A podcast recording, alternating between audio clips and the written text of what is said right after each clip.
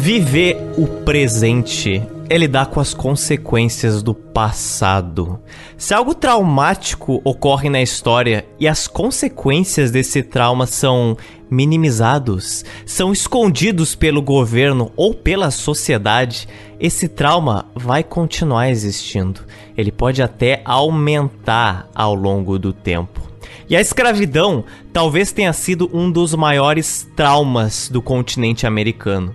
As cicatrizes dele vão continuar reverberando por muitos séculos em todas as relações sociais que ocorrem aqui. Todos os países da América tiveram escravidão, alguns dependendo mais desse sistema do que outros. E o Brasil com certeza foi um desses países. A falta de responsabilidade que o nosso país teve com a escravidão está refletindo hoje em todas as esferas, principalmente na desigualdade social e na violência do nosso país. Em 2015, das 50 cidades mais violentas do planeta, 47 delas estavam no continente americano. As outras três estavam na África do Sul, uma região que também teve o quê? Muita segregação racial, racismo e desigualdade. Mas apesar da pauta de hoje ser sobre segregação racial e desigualdade, não é sobre o Brasil. Não é uma tentativa de ninguém se sentir menos pior com as tragédias que ocorreram nesse país verde e amarelo. Mas é um episódio para mostrar que existem muitas formas de se evitar debater as consequências da escravidão. O Brasil evitou esse debate de uma certa forma. E os Estados Unidos também evitaram esse debate, mas de outra forma. E ano passado, 2020, muitos brasileiros devem ter se chocado com o assassinato do George Floyd, o que levou milhares de pessoas às ruas nos dias seguintes para protestar. Assassinatos como esse não são uma exceção, uma raridade na sociedade americana.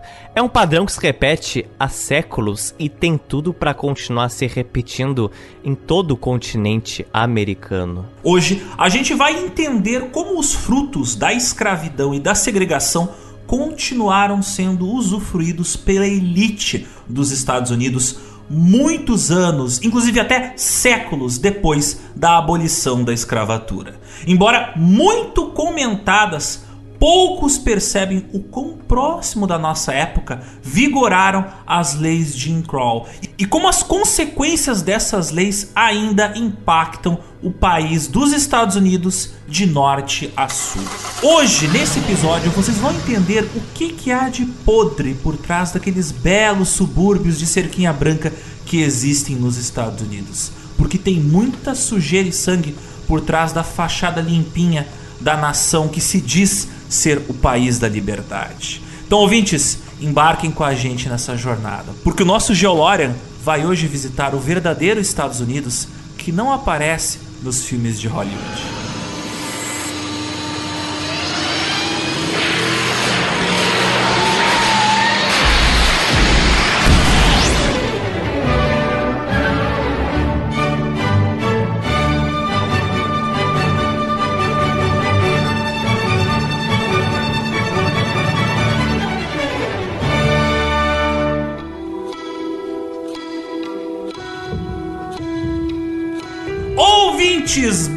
Bem-vindos a mais uma edição do GeoPizza, o podcast quinzenal de histórias políticas atuais e atemporais.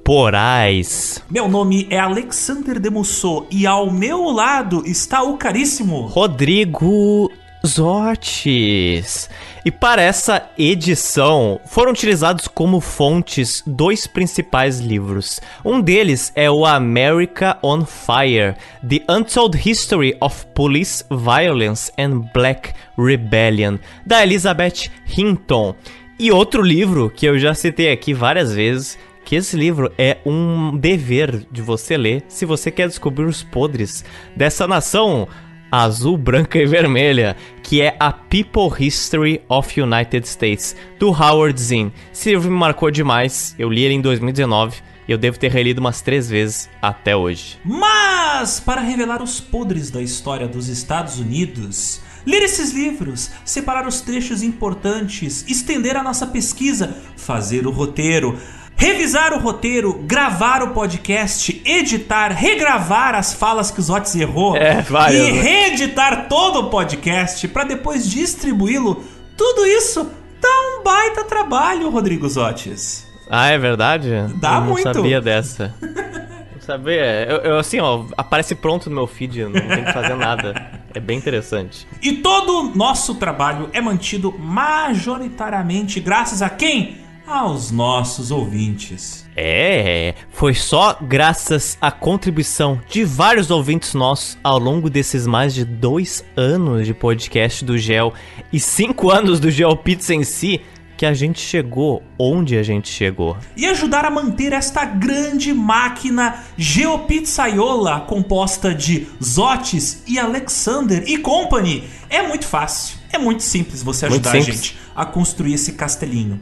A partir de dois míseros reais por mês, você ajuda a construir tijolo por tijolo o nosso amado Geoburgo. Dá uma olhada nas nossas campanhas do PicPay, Apoia-se ou Patreon, todas elas linkadas na descrição desse episódio, ou também temos o nosso Pix, o Geopizza com 3Z arroba E você contribuindo com o nosso gel, você não vai ficar de mãos abanando não. Para onde vai o meu dízimo? É muito simples. Você cria aqui conosco canais de comunicação direto por Zap, por Discord, onde você pode sugerir temas, livros, você pode nos xingar diretamente. Muita gente gostaria isso. Agora você pode e também pode até mesmo participar das nossas lendárias jogatinas de GeoGuessr lá no Discord. Isso aí é algo cobiçado por muitos, hein? Mas chega de cybermendigagens, Zotes. Porque hoje precisamos fazer uma longa e dolorosa viagem no tempo e no espaço. De sul a norte, de leste a oeste, da história da segregação racial nos Estados Unidos da América. Bora lá!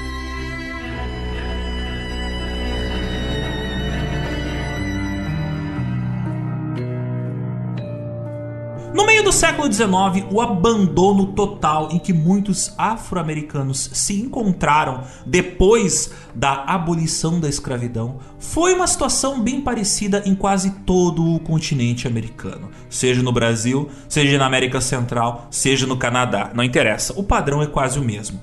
Não foi algo só exclusivo do Brasil, não foi não. Muitas vezes a gente acha que lá pro norte foi tudo melhor, mas foi melhor para quem, como a gente costuma dizer. Essa falta de apoio ou falta de direitos já era percebida pela população daquela época. O afro-americano Henry McNeil Turner, que escapou da escravidão em uma plantação da Carolina do Sul aos 15 anos de idade, ele aprendeu a ler e a escrever sozinho. Praticou medicina, sendo até eleito em cargos públicos após a Guerra Civil. Isso no estado da Geórgia, no século XIX. Em 1868, ele falou na Câmara dos Representantes da Geórgia o seguinte: Ora, senhores, embora não somos brancos, nós fizemos muita coisa. Nós somos os pioneiros da civilização aqui. Nós construímos o seu país. Nós trabalhamos nos seus campos e fizemos as suas colheitas. Tudo isso por 250 anos. E será que nós pedimos compensação por causa disso? Será que pedimos compensação pelo suor pingado dos nossos pais, pelos corações que vocês quebraram, pelo sangue que vocês derramaram ou pelas vidas que vocês restringiram e tomaram? Nós pedimos compensação por isso ou retaliação? Não, nós não pedimos não. Nós estamos dispostos a deixar que o passado enterre os seus mortos, mas agora nós pedimos os nossos direitos. Mas esses direitos não vieram. Quando se fala sobre a abolição da escravidão nos Estados Unidos, normalmente tudo é muito simplificado. A galera fala o seguinte: Abraham Lincoln foi eleito, o sul escravista vira independente e o norte abolicionista trava uma guerra contra o sul.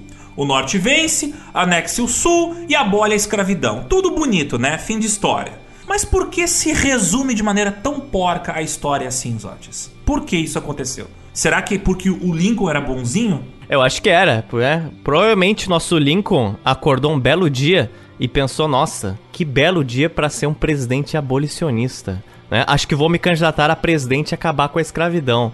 Né? Não foi bem assim que ocorreu. Ninguém queria uma guerra civil, mas ela teve muitos motivos para ocorrer. A abolição da escravidão dos Estados Unidos está muito ligada à necessidade do próprio Estados Unidos de promover guerras. Sim, guerras. Isso tá bem ligado com a escravidão. O racismo nos Estados Unidos também tá muito atrelado, sabe com o que, Alexander? Com o que, Zotes? Com a economia deste país. É, parece até chocante, alguns ouvintes vão pensar, uau, Zotes, você está me dizendo que o racismo é lucrativo para os Estados Unidos? É óbvio que sim. A escravidão não era lucrativa? Era muito lucrativa. Manter o racismo e manter afro-americanos em condições de servidão segregados mesmo após a abolição era muito lucrativo para a elite. Mas usar também esses afro-americanos como mão de obra barata ou de guerra é ainda mais lucrativo.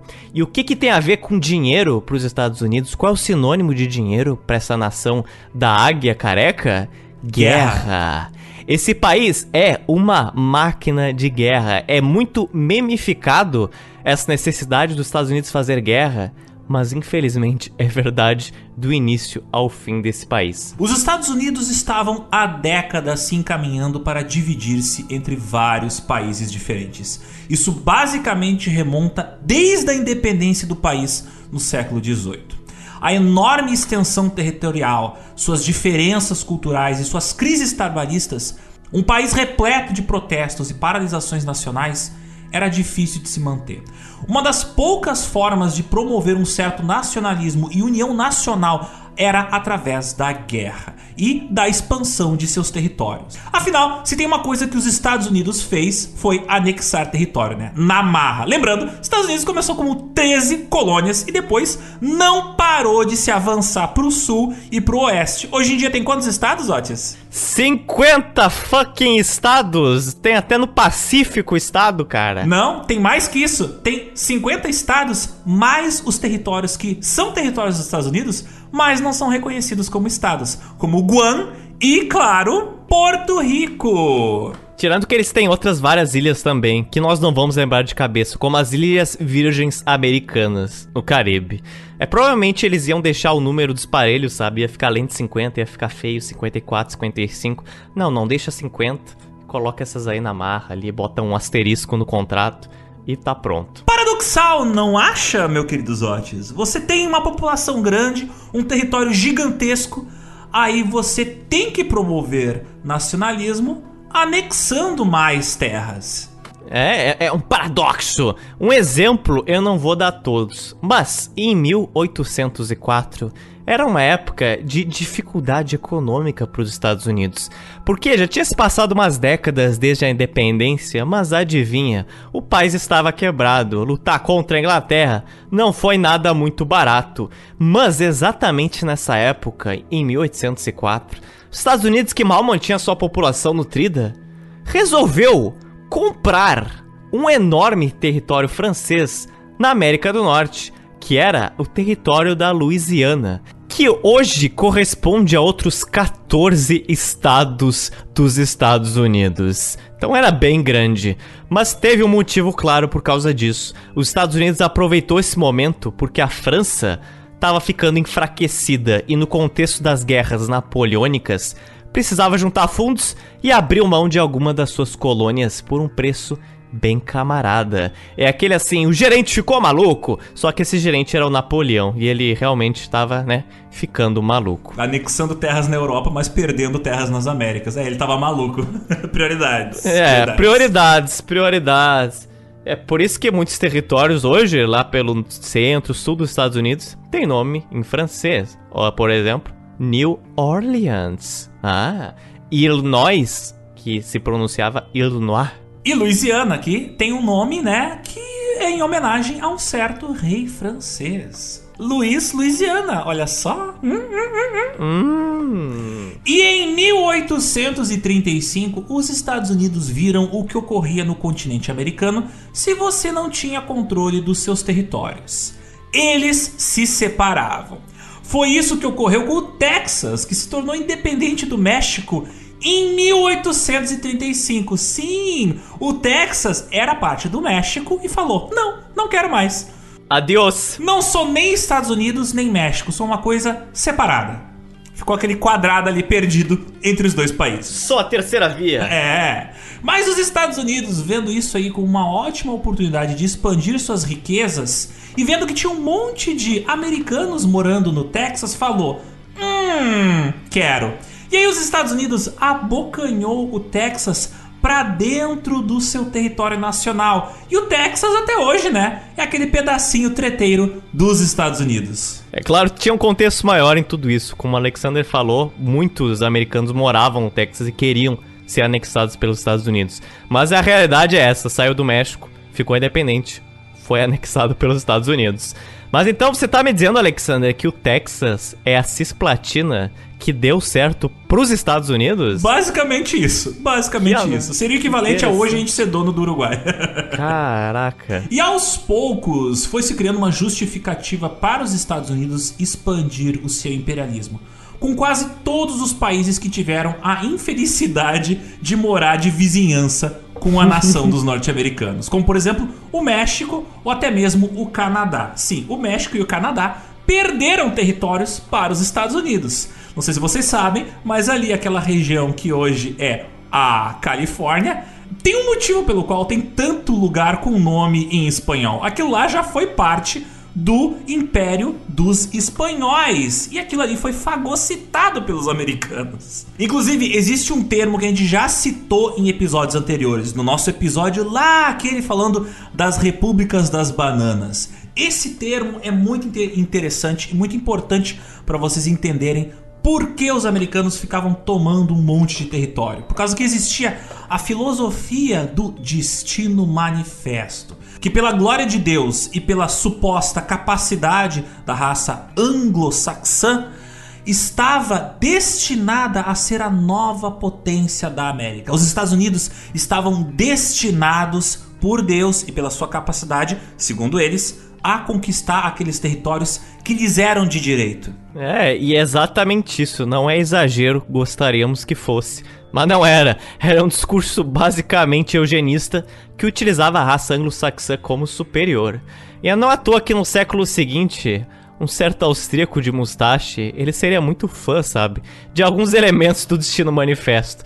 Mas aí é outra história. Até porque o espaço vital do Hitler é muito semelhante com a filosofia do destino manifesto norte-americana. Essa ideia de que tipo, mas eu preciso desse território para mim, porque a sobrevivência do meu país depende de eu pegar esse terreninho para eu. Também serve a um contexto de que essa era uma ótima forma de você promover um tipo de nacionalismo, como até a gente mesmo falou na edição do Brasil holandês se diz que a origem do exército brasileiro foi quando? Numa guerra, que diferentes raças se uniram para defender o Brasil. Se você tem várias pessoas se unindo para defender um país, é a melhor forma de você ter algum tipo de nacionalismo. O Destino Manifesto, ele foi usado para reivindicar, ou melhor, para tirar, né, pedacinhos de outros países na marra, como a gente já disse antes. Basicamente, todo o oeste dos Estados Unidos, todo o oeste dos Estados Unidos, sim, ele era parte do México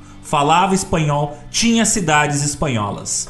Na Guerra Mexicano-Americana, que foi de 1846 a 1848, o México ele perdeu uma enorme parte do seu território que foi para dentro dos Estados Unidos. A história do Império Mexicano por si só já é bizarríssima, porque normalmente os brasileiros gostam de, ah, eu vou procurar exemplos para basear meu país. Eles olham para os Estados Unidos ou para Europa, esquecem na América Latina.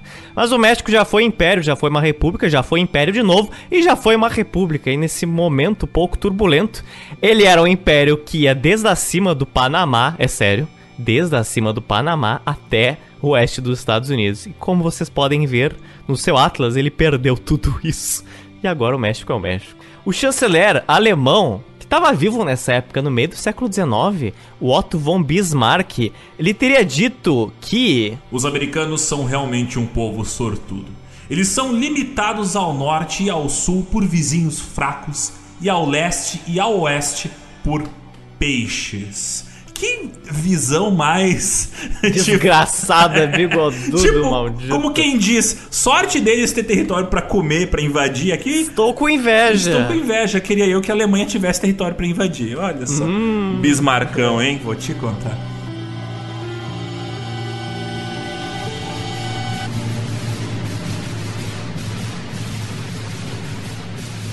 Ok, Zotes, a gente falou aqui que guerra é lucrativo para os Estados Unidos. Não é à toa que tu tem empresas hoje em dia que tem um cliente, o governo dos Estados Unidos. Por exemplo, a Lockheed Martin não faz avião civil, só faz avião de guerra. E é uma empresa bilionária.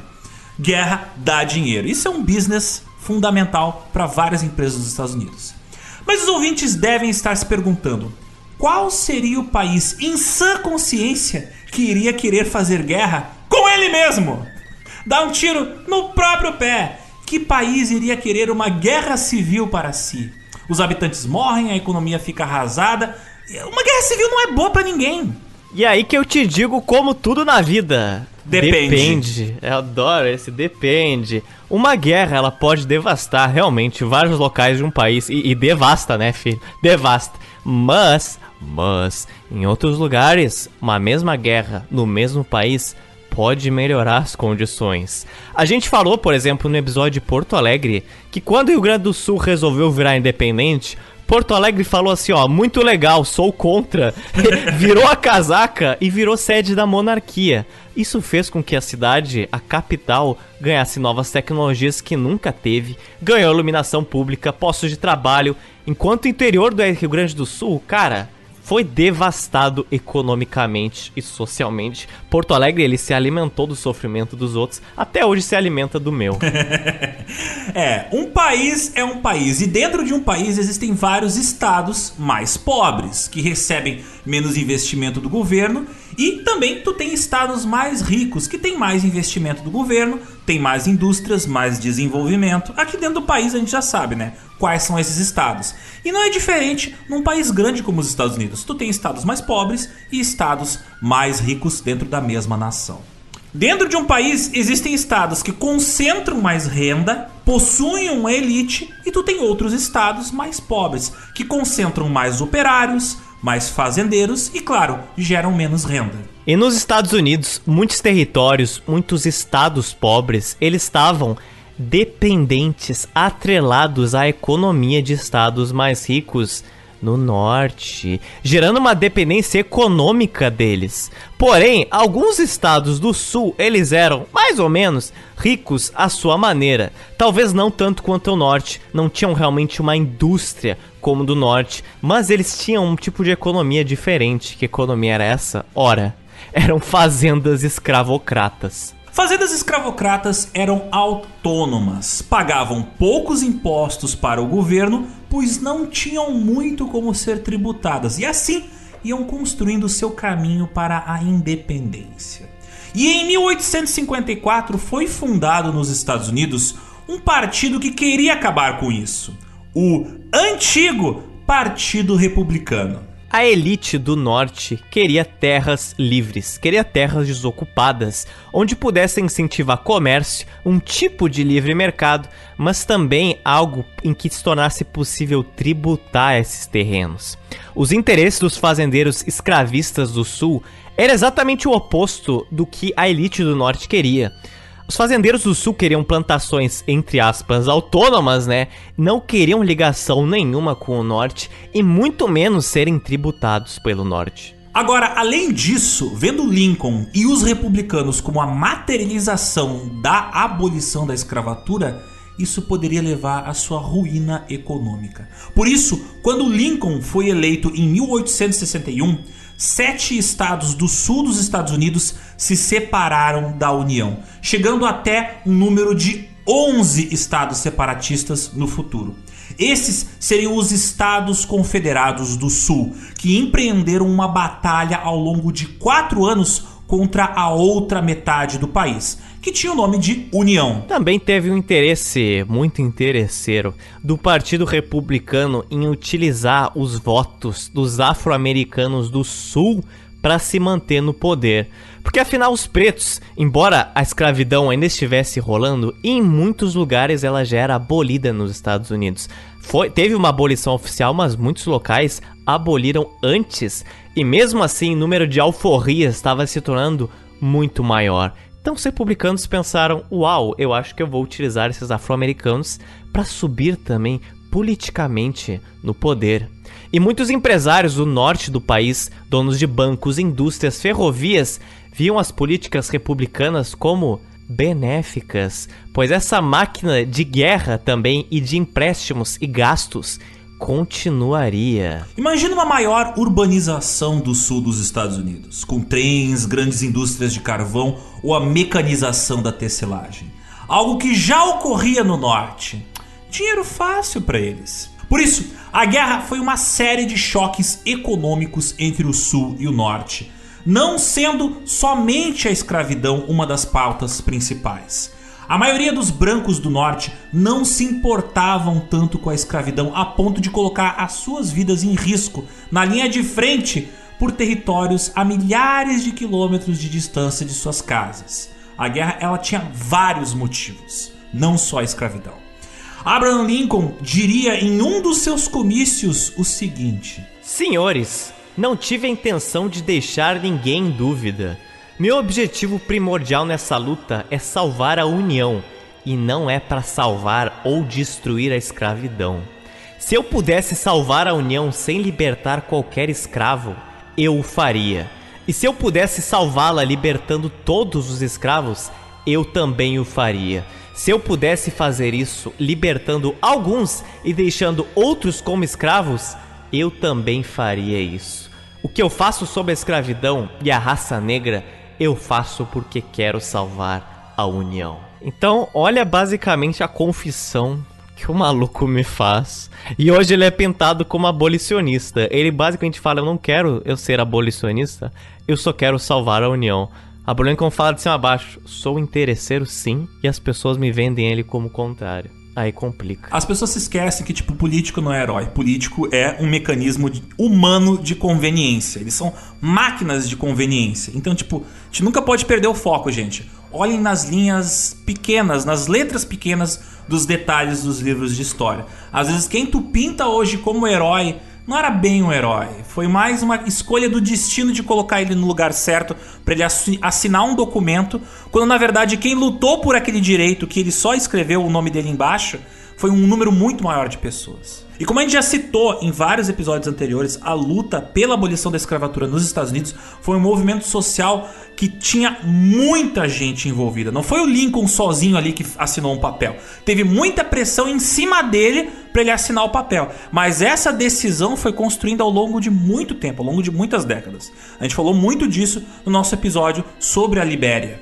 E a maioria dos brancos que moravam no sul, eles eram pequenos agricultores. Não era tipo todo mundo dono de fazendão. Não. Às vezes era um cara que tipo tinha dois funcionários e tinha um campo de plantação ali de fumo, entendeu? Era muita gente pobre que tinha no sul, pequenos e micro fazendeiros. Eles não eram todos ricos donos de fazendas. E esses brancos do sul, pobres, a maior parte deles não tinha interesse em morrer em uma guerra contra a União. A maior parte dos brancos do sul entrou na guerra por necessidade, muito mais do que por qualquer desejo de ser anti-abolicionista. Outra situação importante para citar nessa época é que, tipo, você não precisava entrar para o exército do sul dos Estados Unidos, dos estados separatistas, se você tivesse acima de um certo número de escravos. Isso, obviamente, era um mecanismo dos estados separatistas para pegar apenas quem era pobre e meter no exército deles. Tipo, se você fosse um rico fazendeiro, tivesse acima de um certo número de escravos, você estava isento de servir nas tropas do exército. E com a maior integração de pretos no exército da União do Norte, A pauta do lado do norte, o discurso, foi mudando para um discurso mais abolicionista, que foi empregado em jornais, em músicas e também nos próprios panfletos da União. Enquanto no lado confederado se mantinha um discurso de que o governo levaria a ruína econômica do Sul e a dependência do Norte para tudo. Porém, quanto mais brancos pobres precisavam se sacrificar pela guerra, maior era o ressentimento criado entre brancos e pretos. A partir de 1863, foi aprovado no meio da guerra que um soldado podia sair dela se ele pagasse 300 dólares. O que é uma quantia de dinheiro absurda, porque hoje já é 300 dólares uma coisa bem tensa, cara. Na época, nem preciso dizer. Geralmente, quem tinha condição de pagar isso nem tinha entrado na guerra em primeiro de tudo. E no meio da guerra, nesse mesmo ano, em 1863, inclusive por parte da União, soldados da União fizeram vários motins no norte dos Estados Unidos contra comunidades de afro-americanos. Então nem toda a União era abolicionista, não. Um relato anônimo de um afro-americano descrevia que em Detroit, em 1863, viu uma multidão com barris de cerveja em vagões, armados com porretes e tijolos marchando pela cidade, atacando negros, mulheres, crianças. Eu ouvi um homem dizer: Se somos obrigados a matar pelos negros, então vamos matar todos eles dessa cidade.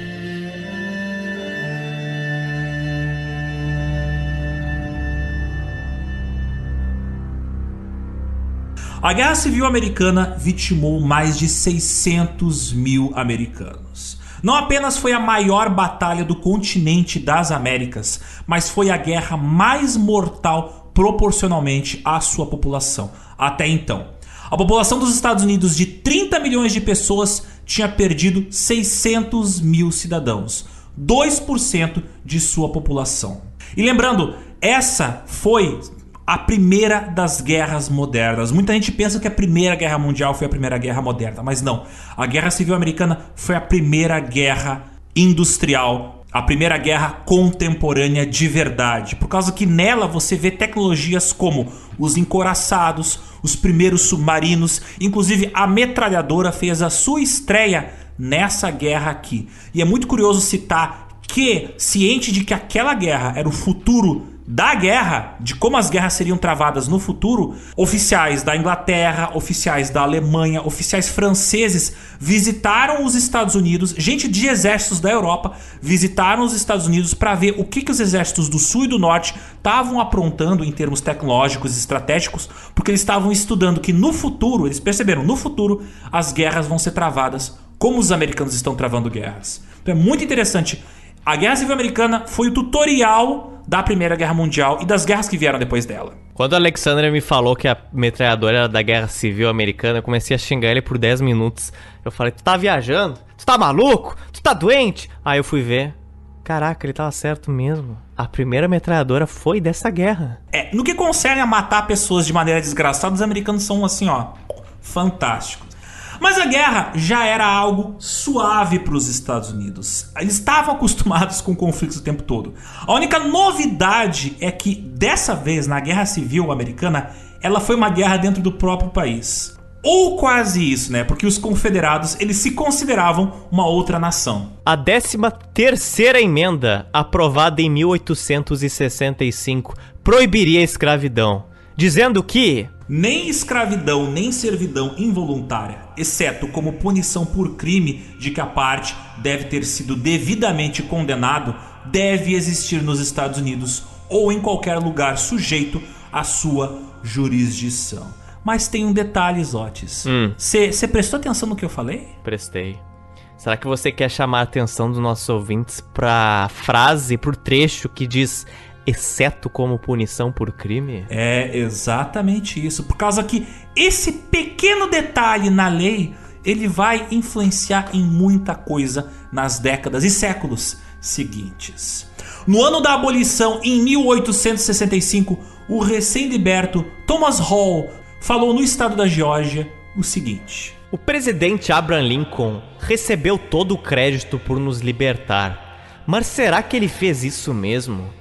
Ele nos deu uma liberdade sem nos dar qualquer oportunidade para que possamos viver para nós mesmos. Nós ainda tínhamos que depender do homem branco do sul para trabalhar, para comer, para ter nossas roupas. Eles nos mantiveram em um estado de servidão por necessidade, um pouco melhor que a escravidão apenas. O próprio Abraham Lincoln, em um de seus discursos, ele corrobora muita coisa dita pelo Thomas Hall. Em um comício em Chicago, o Lincoln falou que... Direi então que não sou, nem nunca fui, a favor de promover a igualdade política entre as raças branca e negra. Não estou, nem nunca estive, em favor de fazer eleitores ou jurados de negros, nem de qualificá-los para ocupar cargos, nem de casamentos mistos com pessoas brancas. Enquanto essas raças permanecerem juntas, deve haver a disposição do superior ao inferior.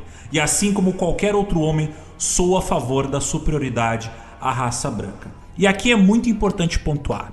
A gente tem que lembrar que a maior parte da população americana é branca. Atualmente, 13% da população americana é de afrodescendentes a composição racial dos Estados Unidos é bem diferente do Brasil. Se um cara fala uma merda dessas hoje em dia no Brasil, ele perde eleitores. Mas naquela época, levando em conta quem era a maior parte dos seus eleitores, era importante um cara como o Lincoln falar uma coisa dessa para ele não perder uma faixa grande do seu eleitorado, que era majoritariamente composta de eleitores brancos, que mesmo que fossem a favor da abolição, muitos deles não eram a favor da integração racial, de brancos morando ao lado de negros. Então é muito importante citar isso. E aquilo que o Thomas Hall falou de tipo, ah, vocês nos libertaram, mas deixaram a gente sem oportunidades. Assim, ó, vou simplificar bem o que ele queria dizer. Tu tem milhões de pessoas, milhões de afrodescendentes morando nos Estados Unidos. E do dia para noite, eles agora estão livres. Mas livres até que ponto? Porque essa galera não tinha documento, essa galera não tinha oportunidade de emprego, essa galera agora não tinha moradia, essa galera foi chutada do lugar onde eles moravam, porque eles moravam nas fazendas onde eram escravizados.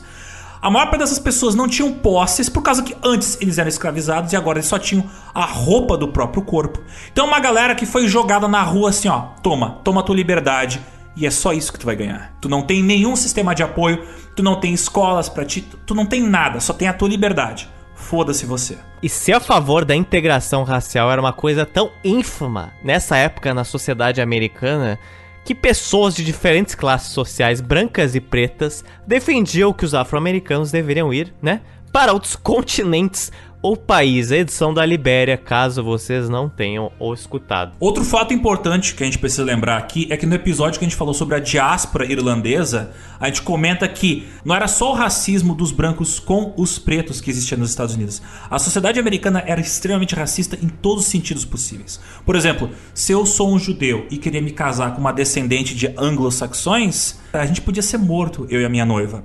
Se, por exemplo, meu vizinho é irlandês e quer casar com uma protestante, pode rolar morte entre as duas famílias. Então não bastava você ser branco que podia casar com qualquer branco. Não. Os casamentos normalmente aconteciam só entre aqueles grupos fechados, entende? Protestante não casava com católico, descendente espanhol não casava com descendente de irlandês e por aí vai. Por isso que tu tinha bairros segregados para judeus, tu tinha bairros segregados para irlandeses, entendeu? Tu tinha um racismo amplo e irrestrito a todos os aspectos da população. Claro que a segregação racial em relação aos negros era muito mais forte. E após a Guerra Civil, a sociedade americana estava bem arrasada, inclusive muito pior do que antes da guerra.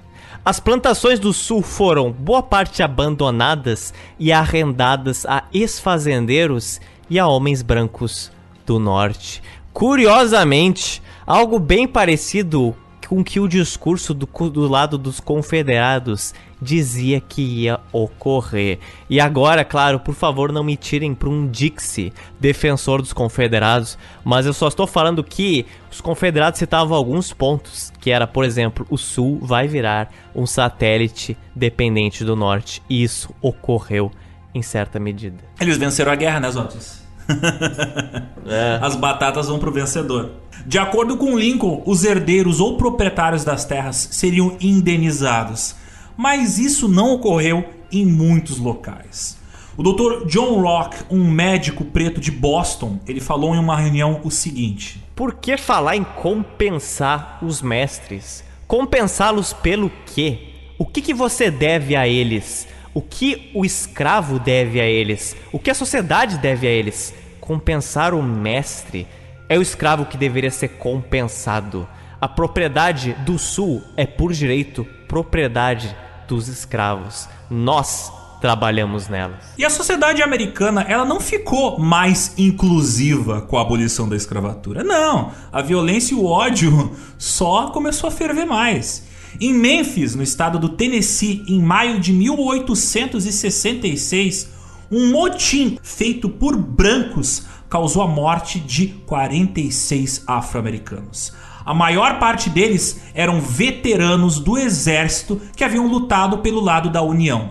Também morreram dois brancos que estavam no meio da confusão tentando defender os afro-americanos. Cerca de cinco mulheres afro-americanas foram estupradas. E cara, teve 90 casas, 12 escolas e 4 igrejas queimadas.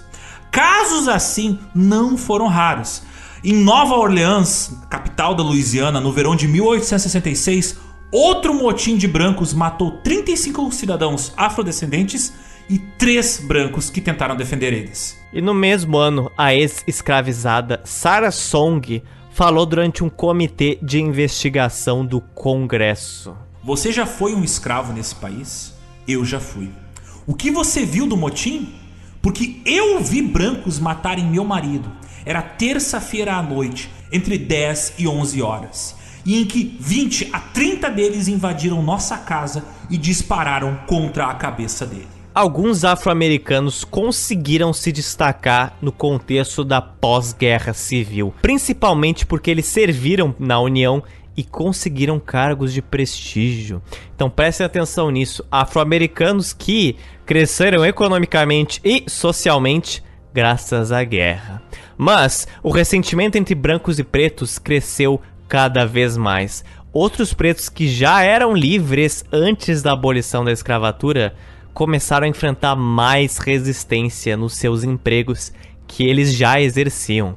Por exemplo, o senador do Mississippi, o Charles Caldwell, começou a sofrer mais ataques racistas, inclusive atentados contra sua vida depois da abolição. Em 1868, um branco tentou disparar em Caldwell, mas o Caldwell sobreviveu ao disparo e atirou contra o cara que tentou matar ele, matando esse cara branco.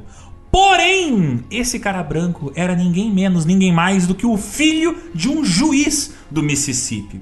O Caldwell foi julgado por um júri todo branco, argumentando legítima defesa e foi absolvido. Ele foi o primeiro afro-americano a matar um branco no Mississippi e ficar livre depois de um julgamento. Mas, cerca de 10 anos depois, 10 anos, em 25 de dezembro de 1878. No Natal, o Caldwell foi morto a tiros por uma gangue branca. E isso era mais do que uma execução racista, era também um sinal de que os governantes brancos estavam se tornando cada vez mais numerosos no Mississippi e não iam tolerar pretos em cargos de prestígio, como Caldwell. O lugar de afro-americanos para muitos senadores, para muitos governantes e fazendeiros do sul era onde sempre foi, nas plantações dos brancos.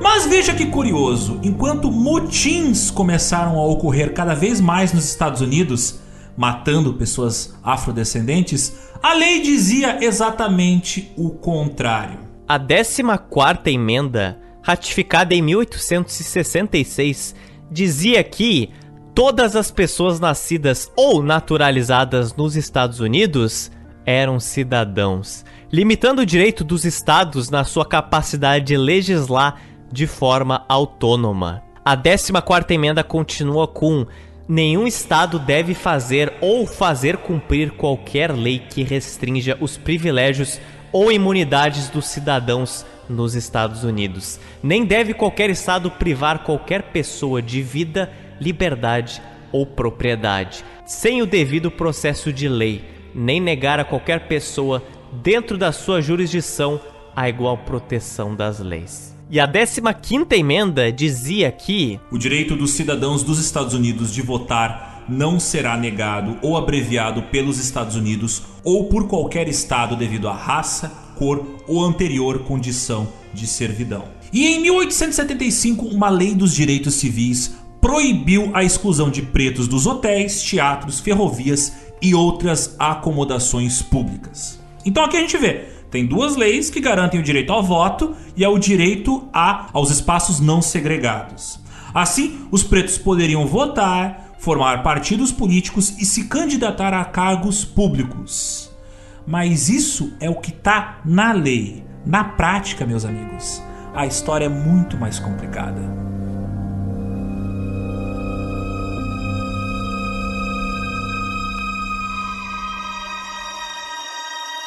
E muito se fala do Abraham Lincoln, Alexander, mas poucos falam do arrombado que foi o seu vice, que assumiu depois que ele, né, foi morto com um tiro na cabeça. Esse foi o Andrew Johnson, que ele se tornou presidente de 1865 a 68. Lembrando que Lincoln foi eleito por dois mandatos e morreu no segundo, por isso que existe esse grande período de presidência do Andrew Johnson. E o Andrew Johnson, ele vetou vários projetos de lei que pretendia ajudar os pretos. Ele facilitou a volta dos Estados Confederados à União sem garantir direitos iguais aos ex-escravizados. Inclusive, Abraham Lincoln, assim como John F. Kennedy, foi morto com um tiro na cabeça e ambos os seus vices tinham o sobrenome Johnson. E ambos os vices assumiram a bomba sociopolítica que eles haviam deixado. Existem muito mais coincidências bizarras entre o assassinato dos dois, mas isso fica por pós-créditos, porque é, é realmente é, bizarro. É bem bizarro, é bem bizarro. É, é tenso, é, é bizarro, bem tenso. Mas voltando ao Lincoln, ou quer dizer, né, ao final do mandato dele, porque ele está morto. Durante a sua presidência, esses estados do sul que retornaram à União, eles promulgaram um código negro, que basicamente utilizava brechas na lei para transformar escravizados libertos em servos, ainda trabalhando nas plantações que eles antigamente trabalhavam, mas agora tendo que pagar por tudo que eles consumiam: comida, aluguel, roupa, tudo que você possa imaginar. Por exemplo, no Mississippi em 1865, se tornou ilegal para ex-escravizados libertos alugar ou arrendar terras agrícolas, tornando possível que trabalhassem em contratos de trabalho dos quais não poderiam se demitir. Se assim o fizessem, receberiam pena de prisão. Outra situação muito interessante que a gente precisa comentar sobre essa época é como oportunistas, principalmente advogados brancos, começaram a roubar terras de agricultores pretos. Não é de sacanagem que hoje o número de agricultores pretos por capita nos Estados Unidos é menor do que havia nessa época, por causa que houve um roubo dessas terras dos cidadãos afro-americanos. O que acontecia? Em alguns lugares se passou a seguinte lei: se você, John, tem seis filhos, no momento em que você morrer, a terra vai ser dividida entre os seis, igualmente. Entende? Só que é o seguinte: se um deles quiser vender, todos os seis têm que vender.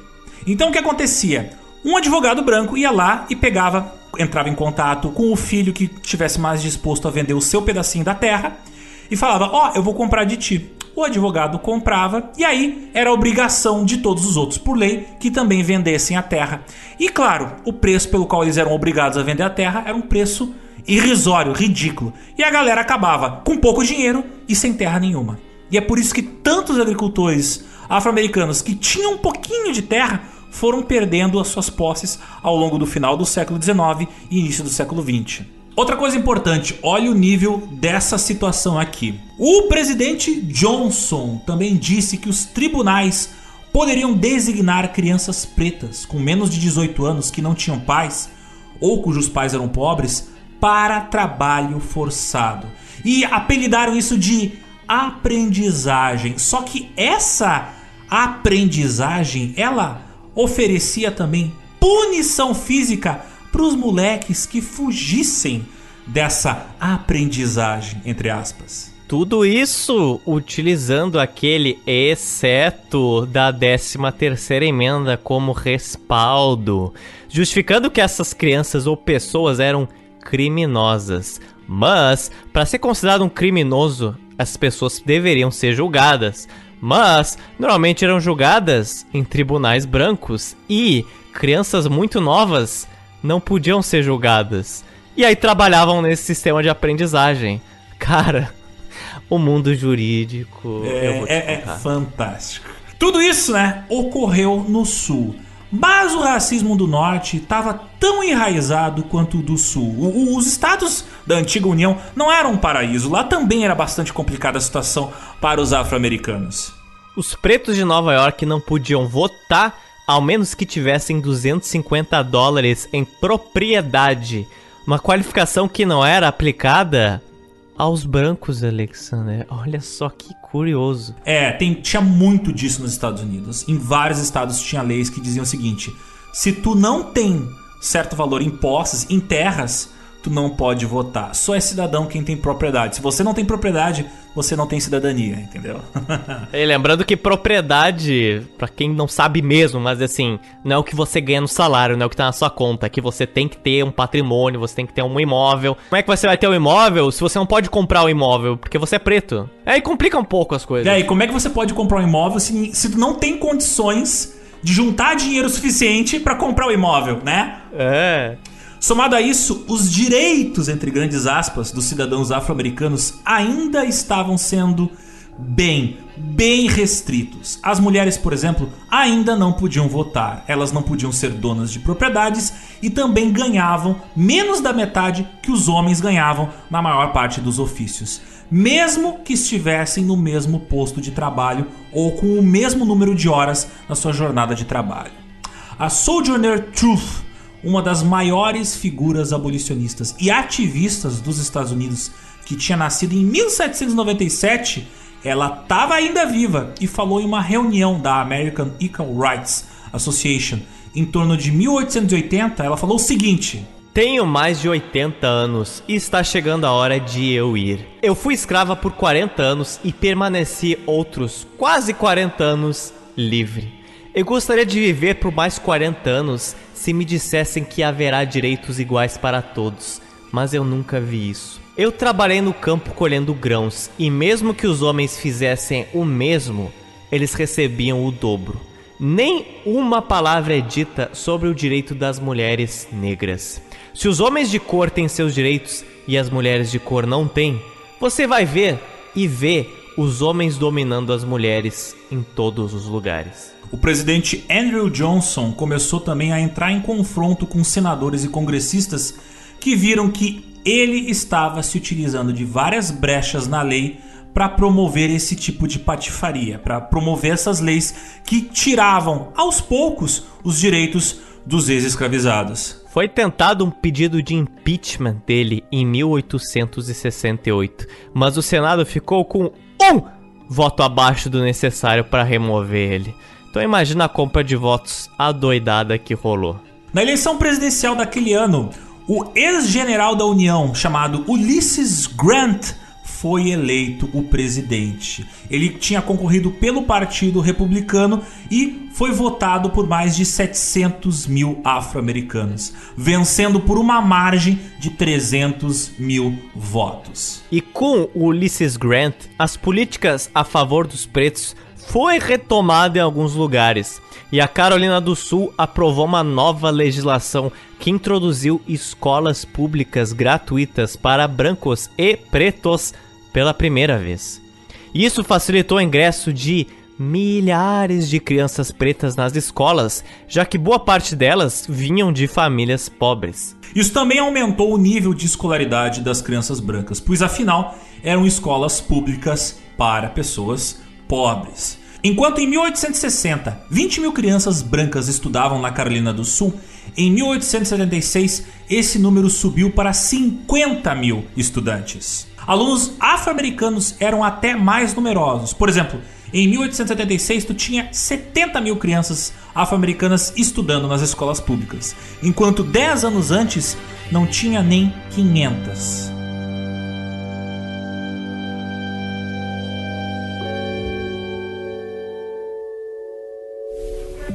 As medidas de integração dos pretos às políticas públicas também favoreciam, como dá pra ver, vários brancos pobres. Mas não foi isso que outros brancos ricos da elite achavam interessante. Eles não curtiam muito isso. Brancos ou pretos indo pra escola, ainda mais pretos. O sul tava muito mal economicamente na pós-guerra. E muitos começaram a ligar nas suas cabeças que as políticas públicas estavam gerando recessão econômica que vários estados do sul estavam passando. Então veja que curioso, porque para algumas pessoas eram as políticas públicas que geravam desigualdade, mas não toda essa enorme concentração de renda na mão dessas empresas e com o aval do governo. Em 1865, a Carolina do Sul tinha uma dívida pública de 7 milhões de dólares. E em 1873, essa dívida subiu para quase 30 milhões de dólares. Em 1865, os Estados Unidos gastaram 103 milhões de dólares em obras públicas, mas o Sul recebeu apenas 9,5 milhões de investimento. Por exemplo, enquanto Ohio conseguia mais de 1 milhão de dólares, Kentucky, o seu vizinho ao sul, recebeu apenas 25 mil dólares. Enquanto o Maine, no norte, tinha recebido 3 milhões de dólares, o Mississippi, no sul, recebeu apenas 136 mil. Cara, olha essa disparidade. É muita disparidade. E para fins de registro, hoje o Mississippi tem mais que o dobro da população do Maine. E naquela época não era muito diferente. Então isso não se justifica por falta de população nos estados do sul. Foi por realmente uma segregação de estados. Explícita. E para onde ia essa grana do norte? Em empresas, enquanto 83 milhões foram para ferrovias como a Union Pacific e Central Pacific, criando assim uma ferrovia transcontinental no norte, não tinha nada disso no sul. Os governos dos estados do sul precisavam viver por meio de subsídios, concessões ou títulos vindos do norte. E se hoje vocês acham que Google, Amazon são grandes monopólios, né, grandes oligarcas, naquela época quem eram os oligarcas? Quem era milionário nessa época? Os donos das ferrovias. Por isso, eles, como tinham seus negócios em grande parte localizados nos estados do norte, obviamente influenciavam a política do norte para puxar investimentos que favorecessem as ferrovias deles e, por consequência, deixassem eles ainda mais ricos. E essa dependência econômica dos estados do sul por parte dos estados do norte também gerava uma fragmentação política. Pois adivinha só, no norte estavam se formando sindicatos, partidos operários que promoviam greves, paralisações nacionais e tentavam defender os interesses dos operários, trabalhadores pobres. Para as empresas do norte, não era nem um pouco interessante estender esse tipo de fenômeno para o sul. Ainda mais sendo que no sul tu tinha uma grande população afro-americana. Agora, como é que tu faz para evitar que esses afro-americanos façam alguma ascensão social? Consigam né, ter melhores condições de vida. Se tem essas tais leis progressistas sendo aprovadas. Olha, tem várias formas de fazer segregação racial. E os políticos republicanos do norte começaram a se eleger através de votos de afro-americanos do sul, mas eles raramente cumpriam as suas promessas de políticas ou de distribuição de renda ou também de direitos legislativos. A partir de 1870, uma grande campanha de propaganda começou a ser empreendida de norte a sul, financiada por donos de plantações, de empresas, para mostrar que os pretos eles eram ineptos, preguiçosos, corruptos e prejudiciais para os governos sulistas, porque eles estavam vendo, uau, estão formando sindicatos no norte. Imagina sindicatos de afro-americanos. Não, eu não quero isso, pelo amor de Deus, não quero. Então eu vou promover o que eu sei promover, que é basicamente puro racismo. E fake news. Isso vinha de todos os lados, de todos os cantos do país. Um cientista político da época, chamado John Burgess, que dava aula de Direito e Filosofia na Universidade da Colômbia, em Nova York, que tinha inclusive lutado na Guerra Civil a favor da União, ele falava o seguinte: Em vez de o governo ser composto pela camada mais inteligente e virtuosa do povo, para o benefício do governado, Aqui está a parte mais ignorante e perversa da população no comando. Um negro pertence a uma raça de homens que nunca conseguiu por si só a paixão de raciocinar, nunca criou civilização de qualquer tipo. Eu fico até mal citando, só citando esse cara, e lembrando que quem construiu boa parte dos Estados Unidos foram os pretos, né? Como o Thomas Hall falou no início, quem construiu e trabalhou nas plantações foram pretos. E, cara, era apenas uma questão de tempo até que os pretos fossem reduzidos mais uma vez a condições não muito distantes da escravidão. Tudo por culpa, né, do racismo que estava sendo institucionalizado por todas essas leis que futuramente ganhariam o nome de Leis Jim Crow.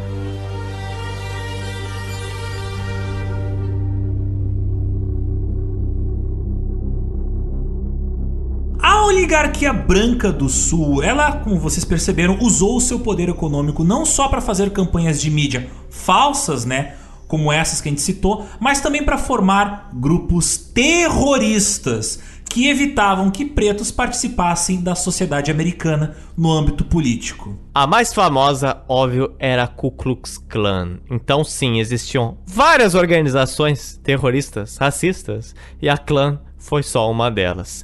Os membros da KKK eram desde pessoas comuns até policiais, até vereadores, prefeitos, governadores e senadores. Ela existiu e adivinha, ela existe até hoje. Organizada nos estados do sul dos Estados Unidos, a primeira versão dela se chamava apenas de Klan, era a Klan. A KKK ela procurava derrubar qualquer governo estadual republicano no sul que abordavam pautas a favor da integridade racial ou de maiores direitos aos pretos, principalmente usando a intimidação contra eleitores ou líderes afro-americanos, impedindo que qualquer um deles pudesse votar ou se candidatar a cargos públicos. Cara, valia tudo. Rolava atentados terroristas, linchamentos de eleitores afro-americanos, tiroteios, rolava até técnicas de guerrilha, tudo para assustar ou até eliminar adversários políticos. Tudo para eliminar pessoas que pudessem dar qualquer direito civil aos afro-americanos. E cada grupo da KKK era autônomo e altamente secreto em relação ao seu número de membros e sobre quais eram os seus planos. No século XIX ainda não era a organização centralizada e altamente organizada que viria a ser depois. Os membros da clã faziam as suas próprias fantasias, muitas vezes coloridas, mantos, máscaras e chapéus cônicos, projetados tanto para serem aterrorizantes quanto para esconder as suas identidades. A clã, ela existiu em três épocas distintas. Cada era dessa organização defendeu posições reacionárias extremistas diferentes como o nacionalismo branco, anti-imigração e especialmente nas versões posteriores dela, né? Nas versões que aconteceram na década de 20 e nas versões que começaram a partir da década de 50, eles defendiam muito a supremacia nórdica, o antissemitismo, o anticatolicismo. Teve, como a gente citou no nosso episódio sobre a proibição do álcool nos Estados Unidos, a Klan foi uma grande defensora da proibição do álcool nos Estados Unidos. Eles defendiam, claro, o populismo de direita e, óbvio, atuaram em campanhas anticomunistas da década de 20, 30, 40, 50, 60, 70. E atualmente, né, eles são conhecidos por fazer muita propaganda homofóbica, islamofóbica, anti-ateísta e, claro, propaganda anti-imigração nos Estados Unidos. E todas as futuras três encarnações da clã iriam pregar ideias de purificação da sociedade americana, o que para eles equivaleria a segregar a população, evitar a miscigenação e manter pura a tal raça branca. Aqui a gente falou muito brevemente da clã, mas as três enormes e muito influentes encarnações da Ku Klux Klan a gente vai abordar em detalhes em um episódio futuro falando dessas três versões da clã. A clã do final do século XIX, a clã do início do século XX e a clã da década de 50 até os dias de hoje. Porque sim, a clã existe até os dias de hoje. Ouvintes, no fim de semana anterior a essa gravação teve uma marcha da clã nos Estados Unidos. Então assim, ó, não terminou essa história. Mas isso, como eu disse, a gente vai abordar mais detalhadamente em episódios futuros.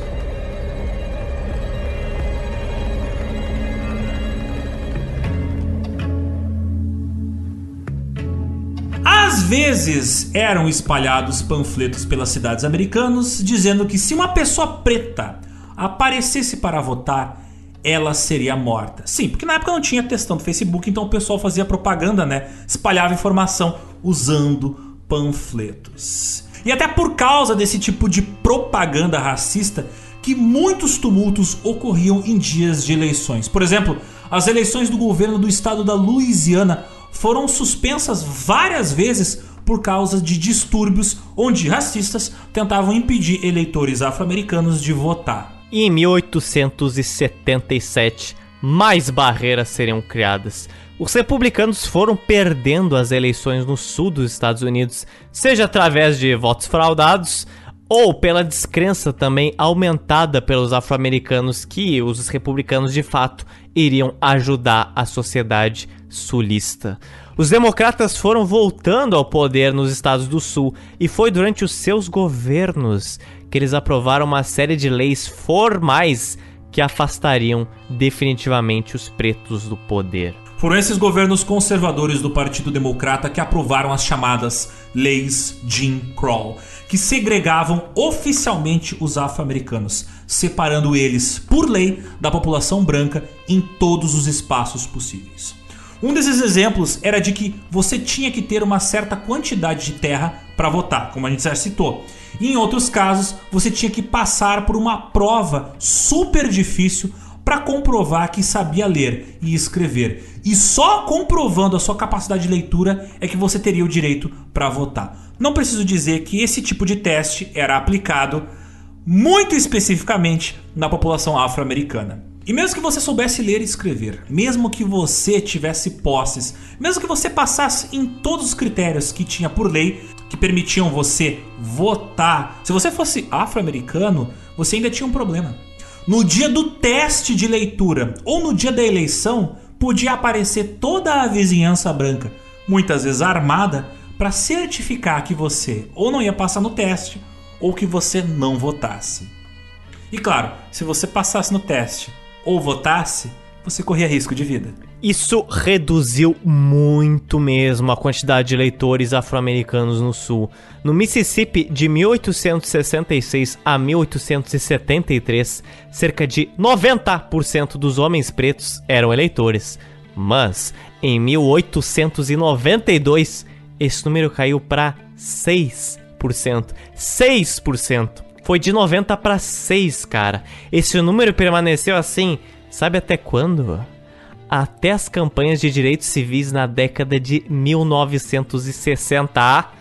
Pois é, então na época dos seus pais, esse número de eleitores afro-americanos era o mesmo logo após a Guerra Civil Americana.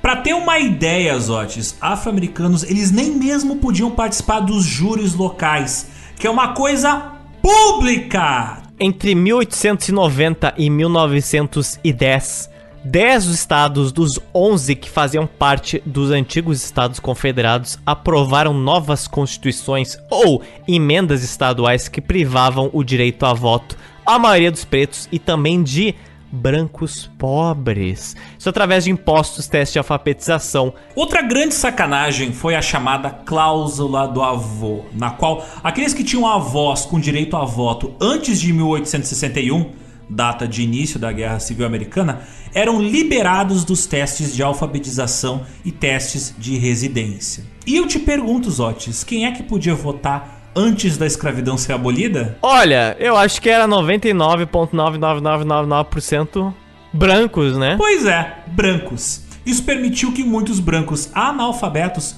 continuassem votando, enquanto muitos afro-americanos, mesmo alfabetizados, que não passassem nos testes, não podiam votar. E esse desmonte de representatividade afro-americana não era presente só na legislação, mas também na educação muitas escolas públicas começaram a ser segregadas entre comunidades brancas e pretas, tornando a infraestrutura dessas últimas, das escolas pretas, bem mais precárias do que as escolas dos brancos. Isso ocorreu até mesmo em ligas esportivas e em igrejas. Por isso que começaram a existir muitas igrejas afro-americanas e ligas de beisebol ou de basquete, mais para frente afro-americanas. Na convenção constitucional no Alabama, um dos líderes da reunião disse o seguinte: Precisamos retirar o voto de todos aqueles que são inaptos e desqualificados. E se essa regra atinge tanto o homem branco quanto o nome preto, então deixe porque não há muito o que se possa fazer. Deixe assim. Mas Otis, de onde veio o nome Jim Crow? Você sabe me dizer? Olha, Jim Crow. Crow é corvo, Jim. Corvo Jim. Então, esse termo era usado para se referir a uma série de medidas e legislaturas que segregavam os afro-americanos. Mas a origem do nome Jim Crow ela é curiosamente mais escrota do que a gente esperava. Olha só, Jim Crow veio de uma música de 1832 que satirizava as políticas populistas do então presidente dos Estados Unidos, o Andrew Jackson. Essa música se chamava Jump Jim Crow, ou traduzindo para o português, Pula Jim Crow, e era cantada e dançada pelo ator Thomas D. Rice, que, claro, ele utilizava aquela maquiagem de blackface, que era uma coisa muito comum naquela época em várias peças de teatro, vários espetáculos que aconteciam nos Estados Unidos, onde tu tinha atores brancos fazendo o papel caricato de personagens afro-americanos e pintavam a cara e passavam um batom exagerando o tamanho dos lábios. Era basicamente isso. Para quem não sabe, isso é a tal blackface, muito utilizada até hoje. Porque se vocês não sabem, até o Mickey, ele tem elementos estéticos tirados do blackface. Esses shows de minstrel que aconteciam na época que blackface era popular no teatro, até mesmo no cinema, muitas vezes os atores, para não ter que pintar as mãos de preto, eles colocavam luvas. Então, daí vem as luvas do Mickey, meus amigos. vem dos blackface, onde os atores pintavam a cara, o corpo de preto e usavam umas luvinhas brancas. E é extremamente perturbador, ao menos eu considero, você ver desenhos dessa. Não dessa época, porque essa, nessa época não tinha desenhos, né? Que sobreviveram até hoje. Mas até a década de 40, 50, você tinha elementos tão, tão, tão estereotipados de pretos que chega a ser extremamente perturbador. Eu vou dar um exemplo que todo mundo conhece, mas que ninguém esperava. No filme Dumbo, tem um corvo. Um não, vários. É, então, mas tem um deles. Que, qual é o nome dele, por favor? Jim Crow. Cara, é o nome dele, cara. O nome dele é Jim Crow. Porque Crow é corvo. O nome dele é Jim Dandy Crow. E ele é exatamente o estereótipo que era atribuído aos preços dessa época. O malandrão que fuma, que usa chapéu, etc. E você vê que vários desses tipos de personagens estão na Disney, estão nos desenhos também da Looney Tunes chega a ser incômodo a necessidade em que o rosto deles tem que ser igual sempre, sabe? E todos eles têm o estilo malandro. Então, eu vou, eu vou piorar a situação pra ti, Zotes. Vou, vou deixar você mais perturbado ainda. Esses corvos pretos que aparecem no filme do Dumbo, todos eles têm o típico sotaque afro-americano. Mas tu sabe qual era a etnia dos atores que estavam interpretando eles? Ah, eles eram brancos. Eram todos brancos, era blackface Ai, de voz. Meu Deus do céu, os caras não ser... Nossa, eles não se salvam em uma, cara. No Brasil, esses corvos foram dublados por sambistas brasileiros que fizeram uma dublagem muito melhor que a dublagem americana. Inclusive, a mãe do Dumbo é dublada na dublagem original pela Dalva de Oliveira, que é uma das figuras mais importantes do samba no Brasil. Então, tipo, a dublagem brasileira, nesse caso, eu recomendo mais do que a dublagem americana, porque pelo menos ela é mais respeitosa e menos estereotipada. Então, se eu me estender nisso, essa pauta vai ser monopolizada por Blackface. Mas, eu nunca assisti é, Dragon Ball porque eu me senti extremamente perturbado por um personagem. E esse era o Sr. Popo, Alexandre. Ai meu Deus, Popo sim, o Sr. Popo é complicado. É praticamente o único preto do Dragon Ball todo mundo é bombado, trincado. E como é que é o Sr. Popo? Ele é gordinho e é o estereótipo do blackface. É, uh, lábios grossos, estereotipados, olhos arregalados. Ele, ele, ele é basicamente uma caricatura de blackface. Pois então. Hã? É, é assim, ele gera aquela. Ele quebra, sabe? Aquele tipo de, de padrão que tem. E você sente que é exatamente isso. É uma importação de estereótipo de um pro outro. E é claro, existem muitos desenhos, mas esse eu lembro com muita exatidão. Então eu vou te dizer o seguinte, Zotes. Alguns vão dizer, ah, mas era anos 80. O Akira Toriyama, ele não tinha a mesma consciência social. Era uma coisa que na época o pessoal não debatia. Gente, debatia sim. Pros fãs de Jojo! Jojo Bizarre Adventure, sim! Vocês vão lembrar que o mangá do Jojo começou a ser escrito nos anos 80, tá? E eu vou lembrar de um personagem africano muito foda, muito top, chamado Muhammad Avdol. E ele não é blackface, ele é um cara bombado, bonitão, e não é um personagem bidimensional que nem o Sr. Popo. E o Avdol dá porrada e dá aula pro Jojo. Então, ó, não tem desculpa. Na mesma época tinha gente escrevendo personagens africanos em mangás sem precisar recorrer a estereótipos babacas. Não foi por falta de aviso, tá, Akira Toriyama? Tinha gente contemporânea a você fazendo um trabalho melhor no caso da representatividade racial.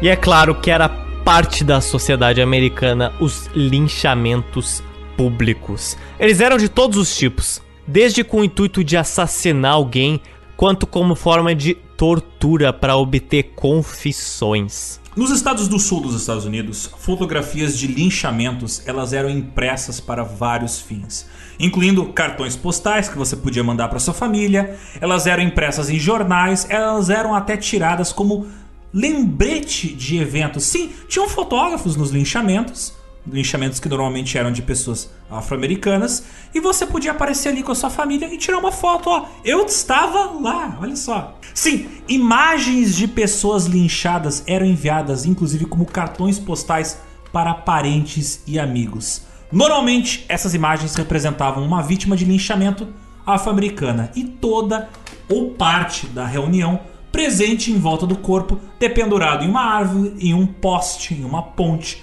etc. Não são raras essas imagens. Até é assustador o quanto é comum você encontrar elas na internet. Imagens tiradas ali entre os anos de 1890 e 1900, que teve muito essa moda de fotografar linchamentos. Idosos, crianças e mulheres também participavam dos linchamentos. Eles eram um festejo, um evento público.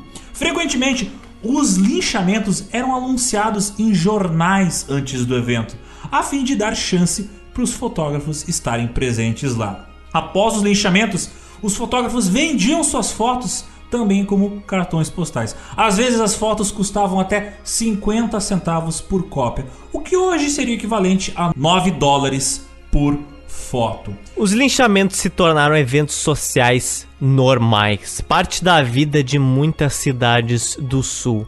Em alguma dessas fotografias você vê ali famílias, você vê amigos bebendo, carrinhos vendendo pipoca e muita, muita gente reunida, literalmente celebrando e sorrindo e posando com pretos amarrados nas árvores ensanguentados. É assustador. E não é raro as fotos onde você vê tipo a galera em volta do cadáver e além da pessoa ter, que foi linchada ter sido morta, ela também foi queimada. Vários desses linchamentos terminavam com o corpo da pessoa linchada sendo queimado.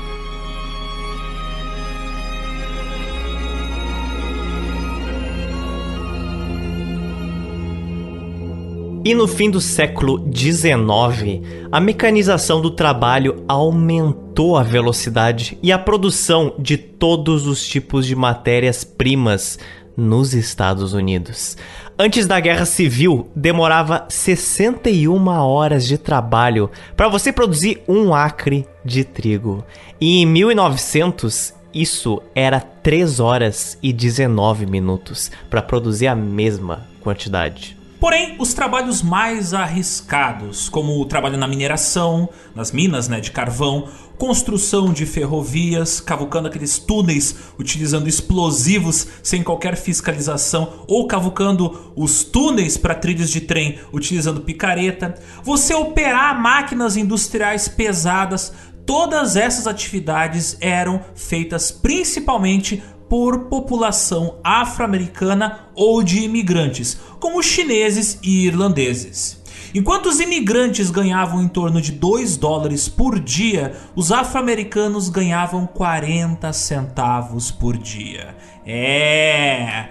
Isso na construção das ferrovias Union Pacific e Central Pacific que já citamos aqui. Os banqueiros do norte começaram a passar por cima de várias leis para conseguir se apossar das terras do sul. Por exemplo, olha, tinha uma lei curiosa, interessante, que ela se chamava Homestead Act, que ela foi aprovada no mandato do Lincoln em 1862. E ela dizia que quem trabalhasse e cuidasse de uma terra ao longo de cinco anos, essa pessoa poderia se tornar dono dessa terra. Mas essa lei ela foi revogada mais adiante nos estados do Alabama, Arkansas, Flórida, Louisiana e Mississippi. Isso possibilitou que muitos madeireiros e especuladores de terras que nunca tinham pisado no sul dos Estados Unidos ou tinham se ausentado por muito tempo de lá não precisassem se preocupar em perder suas terras. O Sul estava se tornando, como a gente disse antes, aos poucos, um satélite dos estados do Norte, com mão de obra afro-americana muito mais barata que se encontrava no Norte. Isso, óbvio, só aumentou e aprofundou a segregação e o racismo. Outro exemplo importante de citar é o do estado do Alabama. Ele era um dos mais ricos na exploração do carvão, o que atraiu né, o interesse de banqueiros da Filadélfia, Nova York e até mesmo de Londres e Paris, que compraram terras naquele estado. O nome de banqueiros do norte dos Estados Unidos começaram a aparecer, começaram a nomear várias linhas ferroviárias do sul.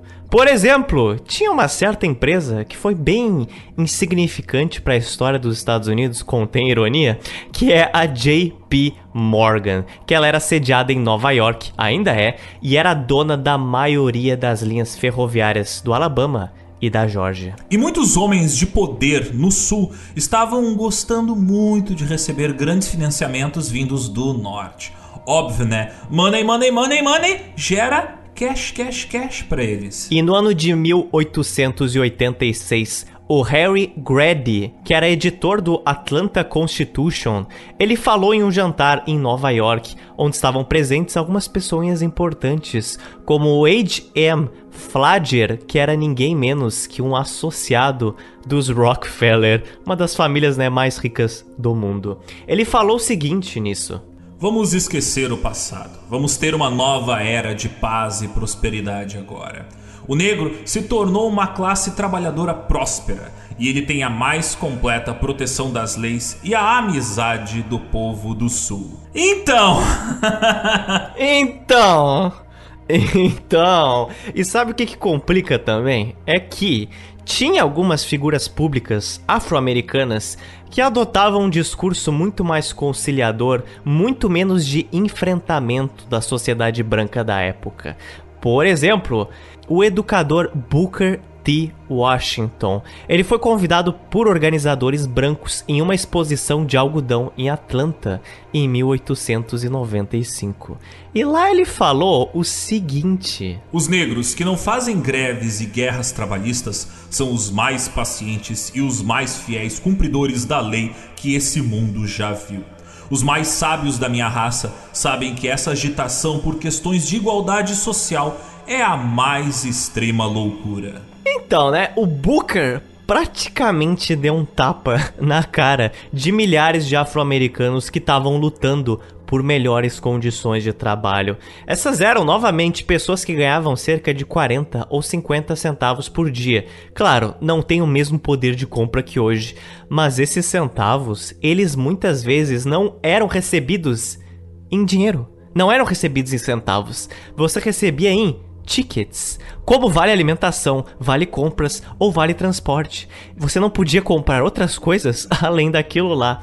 Tirando o fato que a partir de 1880, cerca de 100 linchamentos ocorriam no sul por ano. John Hope, um jovem preto da Geórgia, que ouviu o discurso do Booker T. Washington, falou em uma faculdade de Nashville, do Tennessee, mais ou menos na mesma época, dizendo o seguinte: Ora, se não estamos lutando pela igualdade, em nome do céu, o que estamos fazendo? Eu considero essa fala uma covardia desonesta para qualquer um de nós. Sim, meus amigos, nós queremos igualdade. Nada menos do que isso, queremos igualdade social. Eu não sou um besta selvagem, nem sou uma coisa impura. Fiquem descontentes, irmãos, fiquem insatisfeitos, pois somos nós que sempre trabalhamos nessas terras. E é preciso a gente falar que essa é a famosa chamada Gilded Age, né? Que vários americanos romantizam como uma era de grande prosperidade, onde os Estados Unidos deixou de ser aquele país colonial, voltado para o interior, voltado para as plantações, fazendas, e começou a se industrializar e se tornar uma grande terra cheia de metrópoles industriais e grandes tecnocratas e industrialistas. Mas esse período que é romantizado por muitos escritores, ele é cheio de problemas, como a gente viu aqui. E um desses grandes problemas era o fato de que se fazia de conta que tudo tinha melhorado depois da Guerra Civil, quando na verdade a gente já tinha um monte de problemas sociais que só continuavam e futuramente iriam piorar. Mas então, vamos voltar ao Booker T. Washington. Ele era uma figura que tentava apaziguar as coisas, mas não agradava a nenhum dos dois lados. Nem o pessoal que era racista, nem o pessoal que queria direitos civis.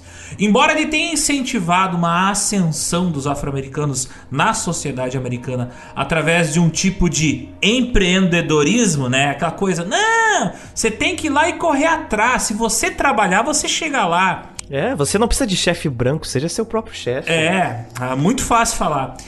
Então, o Booker T. Washington ele se recusava a bater de frente com o maior dos problemas que impedia o empreendedorismo afro-americano, que era o quê? As leis de Jim Crow. Então você deve imaginar que ele era, e ainda é, uma figura bastante controversa. Porque ele falava muitas palavras bonitas, mas ele não de fato lutava pelos direitos de igualdade racial. Na hora do vamos ver, não acontece nada, né? Ele era inclusive chamado no sul de o negro sulista comprado pelo norte. Que é uma frase curiosa, né? Lembra de muita gente, inclusive em tempos atuais, que é muito melhorar o mundo, mas na hora que bate de frente com leis injustas, resolve, né, botar o pé para trás e não tomar lado. Então, fica a reflexão: quem serão os Booker T. Washingtons? De hoje. Booker. Washington montado em cima do muro, centrão. Centrão. Isentão T. Washington. Isentão T. Washington. Oh, é a nova categoria política.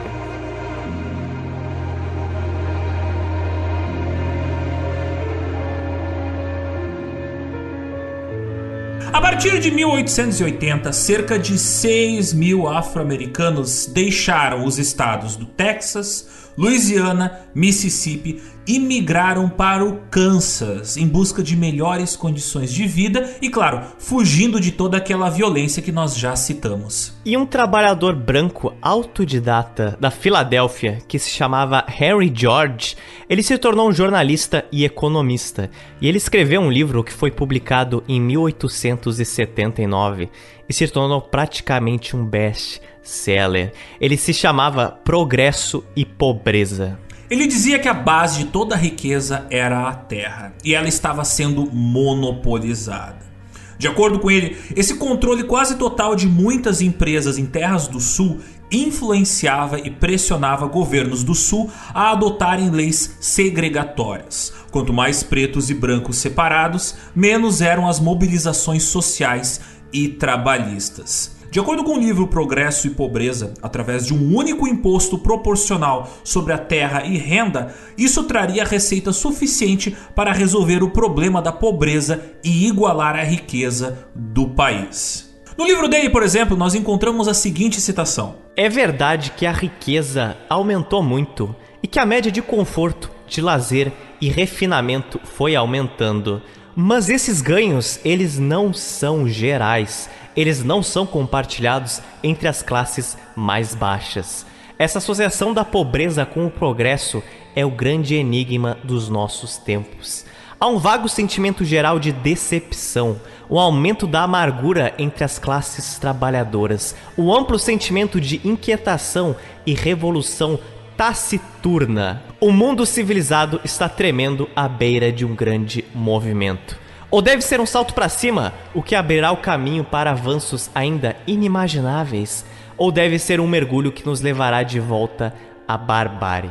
Eu te pergunto, Zotes, e qual será desses dois fatores que irá ocorrer a seguir? Hum. Um salto ou um mergulho para a barbárie? Bem, nem preciso dizer que foi um salto na direção da barbárie. um salto para baixo. É, o final do século XIX em muitos livros de história é vendido como a Belle Époque do mundo, né? Aquela paz belíssima, países da Europa não brigando, olha só. Uau. Mas não foi assim para muita gente em vários lugares do mundo, na Ásia e aqui, no nosso caso, nos Estados Unidos. Não foi um momento histórico muito positivo para quem era pobre. Você está me dizendo que se eu saísse na rua não teria o Santos Drummond voando em cima da minha cabeça, assim, não teria um cara tirando foto de mim o tempo todo? Não, É não é bem assim, não é bem assim. Possível, tá errado isso aí. Em 1893 ocorreu até então a maior crise econômica da história dos Estados Unidos. Ela é comparável à crise que aconteceu em 1929. Após várias décadas de grande crescimento industrial, aumento do número de empregos e especulação financeira, a economia americana teve um colapso. De todos os bancos americanos, 642 faliram e cerca de 16 mil empresas fecharam. A crise atingiu principalmente, adivinha onde? Você pensou sul? Errou! O norte! Na Filadélfia, 25% das pessoas ficaram desempregadas, 35% em Nova York e 43% em Michigan. O governo forçou os governos municipais a criarem refeitórios para alimentar a população desempregada e sem dinheiro e dar trabalho às pessoas sem moradia. Em Chicago, estima-se que 200 mil pessoas ficaram desempregadas. As escadarias da prefeitura, do metrô e da delegacia da cidade foram tomadas por desempregados que ficaram sem teto. Mas por que que essa crise ocorreu? É claro, o ouvinte está se perguntando. E por que ocorreu no norte, né?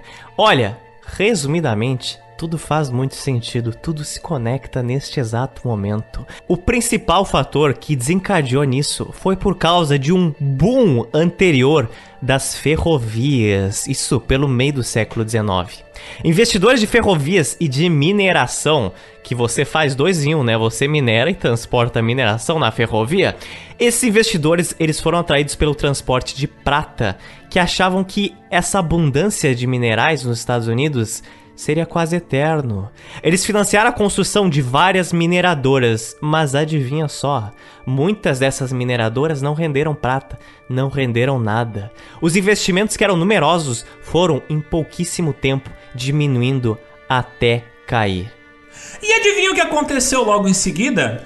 Com a falência de uma grande empresa ferroviária, uma das maiores de todo o país e do mundo, a Philadelphia e Reading Railroad, isso levou a outras 8 mil empresas, 156 ferrovias e 400 bancos falirem simultaneamente nos meses seguintes.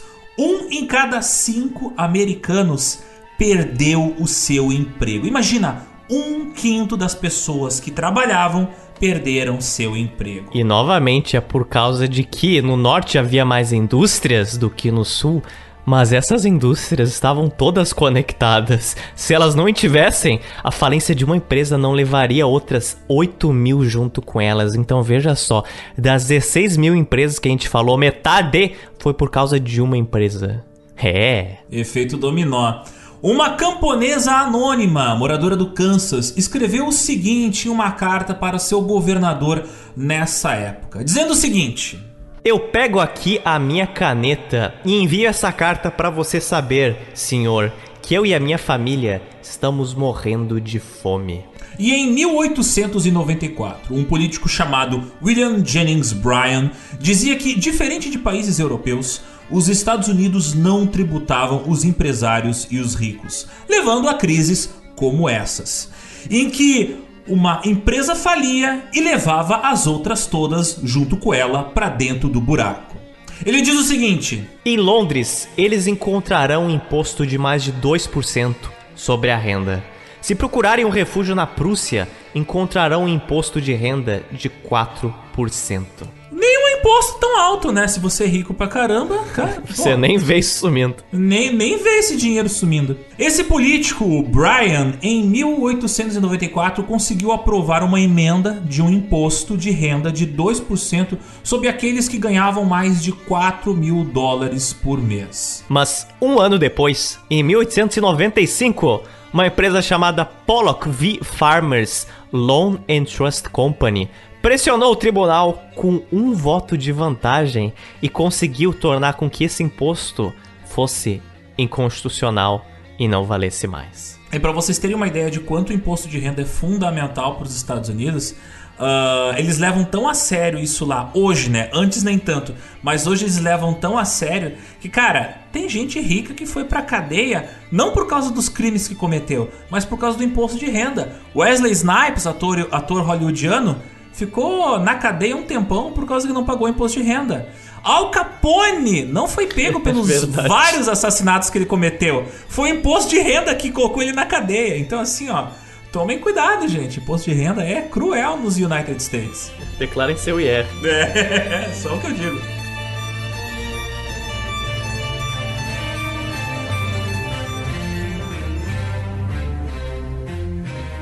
Norte, trabalhadores começaram a se organizar em sindicatos, em organizações principalmente anarquistas e socialistas. Porém, grande parte delas eram controladas por brancos. Enquanto isso, no sul, afro-americanos começaram a se organizar em comitês, sindicatos e até mesmo forças de autodefesa contra a violência das milícias brancas. Uma das primeiras organizações trabalhistas dos Estados Unidos era chamada The Knights of Labor, os Cavaleiros do Trabalho, traduzindo. Ela foi fundada em 1869, é bem antiga.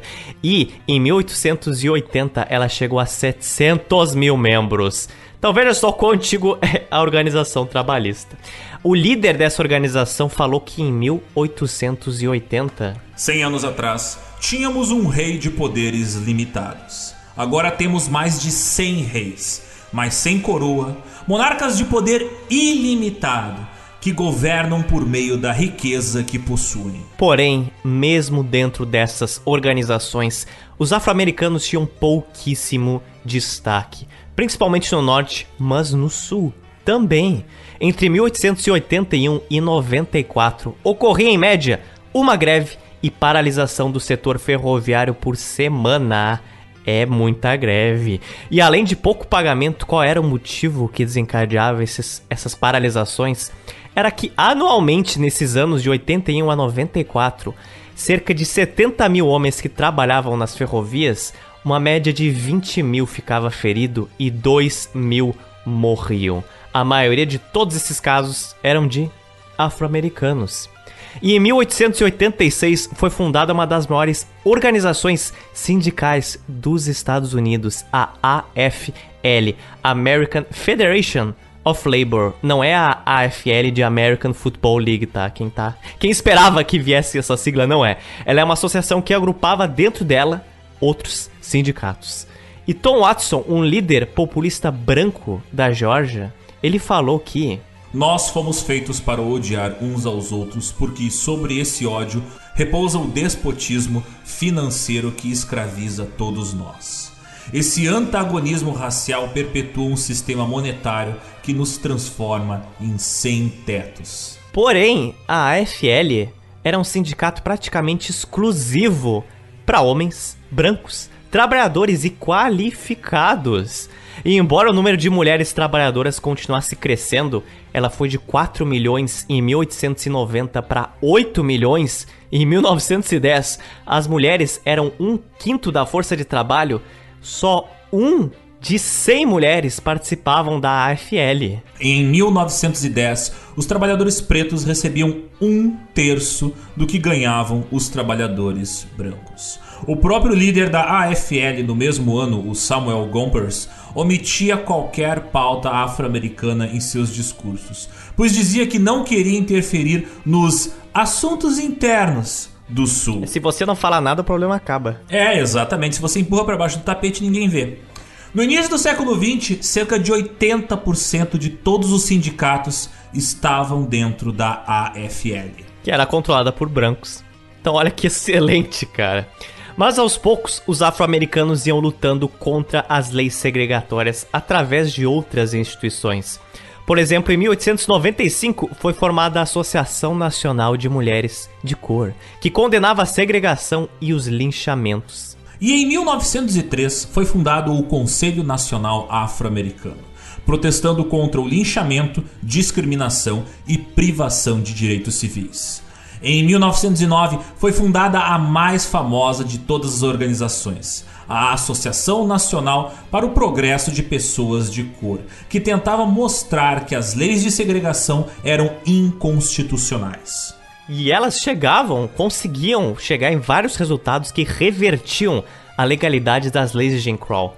Por exemplo, essa mesma organização em 1915 a 16 conseguiu tornar com que as cláusulas de Maryland, de Oklahoma e do Kentucky que pautavam segregação se tornassem nulas, sem efeito, porque eles iam lá e disseram: "Olha, essas leis violam a 15ª emenda da Constituição, que, aprovada em 1870, dizia que um cidadão americano não devia ser impedido de votar de acordo com a sua cor ou a sua etnia.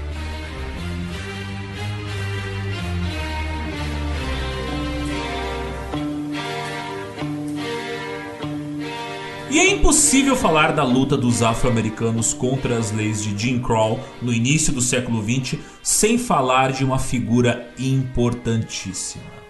O Martin Luther King e o Malcolm X futuramente beberiam das ideias desse cara. Um cara que foi muito importante para a época, um pouco esquecido nas últimas décadas, mas aos poucos o seu nome está sendo resgatado. O nome desse cara, importantíssimo, era W.E.B. Du Bois. O Du Bois, ele era um professor em Atlanta, na Geórgia, e em 1905 ele se reuniu com vários outros líderes pretos para uma conferência na fronteira canadense de Buffalo, perto das cataratas do Niágara. Foi lá que foi fundado o Niagara Movement, o movimento Niagara, que para quem não sabe, as cataratas do Niágara, onde eles se reuniram, é uma versão bem assim. Ah, de Foz do Iguaçu. Com respeito, é claro, aos nossos ouvintes que moram no Canadá ou que são canadenses, nunca se sabe. Mas assim, cataratas do Niágara. Assim, ó, jamais esperará Foz do Iguaçu. Mas voltando. Du Bois foi o primeiro afro-americano a receber um doutorado, formado por Harvard, e escreveu vários livros. O que o Du Bois e o movimento Niágara pautavam? Olha, te lembra aquele discurso apaziguador do Booker T. Washington? Uhum. Então, essa galera aqui mais nova, eles eram totalmente contra isso.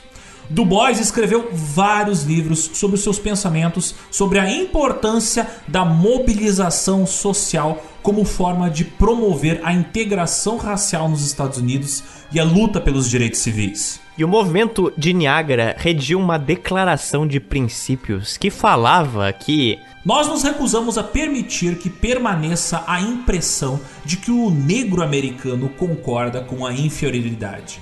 É submisso à opressão e apologético diante dos insultos.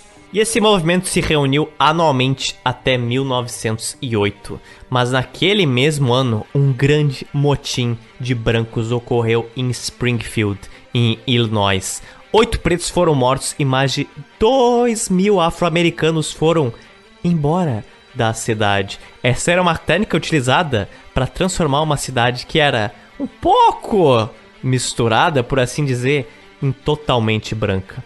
E esse episódio foi bem simbólico, porque Springfield, ele não é o nome da cidade dos Simpsons na vida real, mas ele é o nome da cidade natal do Abraham Lincoln.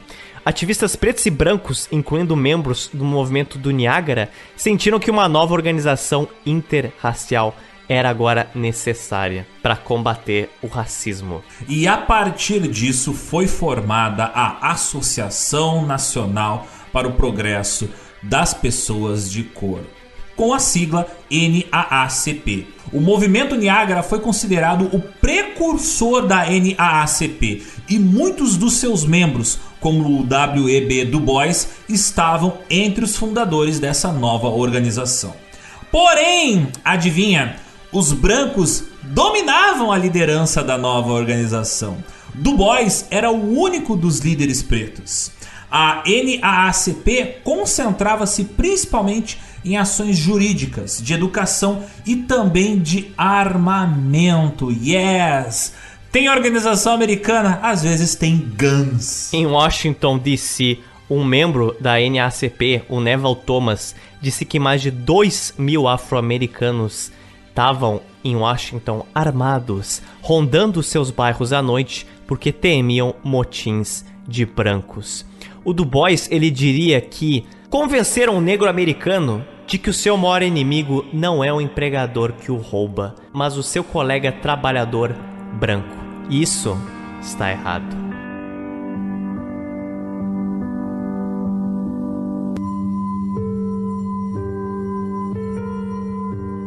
Embora estejam surgindo algumas organizações a favor da integração racial, Claro, tem sempre que surgir oposição. E vai aparecer aqui um player muito importante, muito babaca nessa história. Um cara que curtia uma segregação racial até demais e que infelizmente estava em uma posição de poder onde ele poderia colocar suas ideias na prática. Lembra do Andrew Johnson, que era o vice arrombado do Abraham Lincoln, que foi atrás e reverteu várias conquistas afro-americanas? Então, pelo visto, surgiu outra pessoa para competir com esse título de arrombado dele, né? Porque esse novo presidente, Woodrow Wilson, ele curtia muito as leis de Jim Crow. Eleito em 1912, Woodrow Wilson dos Democratas, ele governou os Estados Unidos por dois mandatos. Ele foi o primeiro presidente eleito a ter sido nascido no sul dos Estados Unidos no período pós-guerra civil. E claro, ele nomeou um monte de sulistas brancos para ajudar ele no gabinete de governo que ele criou. Junto com eles, começaram a pressionar a segregação também no norte dos Estados Unidos. E o Woodrow, ele era um cara astuto. Ele sempre fingia neutralidade, promovendo assim umas pautas generalistas, mas pouco ele cumpria essas pautas. Ele prometeu acabar, por exemplo, com a fome e pobreza mas pouco criou auxílio financeiro para a população. Talvez o mais contraditório do mandato dele foi que ele prometeu ficar totalmente de fora dos assuntos de outros países, na política, em todas essas questões. Mas adivinha só, no mandato dele, os Estados Unidos fez uma coisa bem significante que foi até a Europa brigar na Primeira Guerra Mundial, né? E todas as leis segregatórias que foram aprovadas no governo dele, de acordo com ele, não era sim vontade, não era culpa dele, mas sim era de quem estava no gabinete dele. Era responsabilidade de outros governadores e de outros senadores. Era apenas a vontade da população. Sei bem, Woodrow, sei bem. Filho da puta terceiriza é, a responsabilidade. Mas... Coloca um bonde de babaca para trabalhar que com ele e fala. Eu tenho. Mas não fui eu! Não fui eu que teve essa ideia. Quem aprovou isso aí foi meus colegas aqui, que eu que isso, contratei. Você dá a arma na mão da pessoa e fala, tira nele ali. Mas não fui eu que atirei. Não fui eu que matei, foi a arma. Bem aquela história. No Texas, várias cidades começaram a adotar leis de segregação residencial entre 1910 e 1920. Traduzindo para o português, nesse bairro só mora branco, não pode morar preto.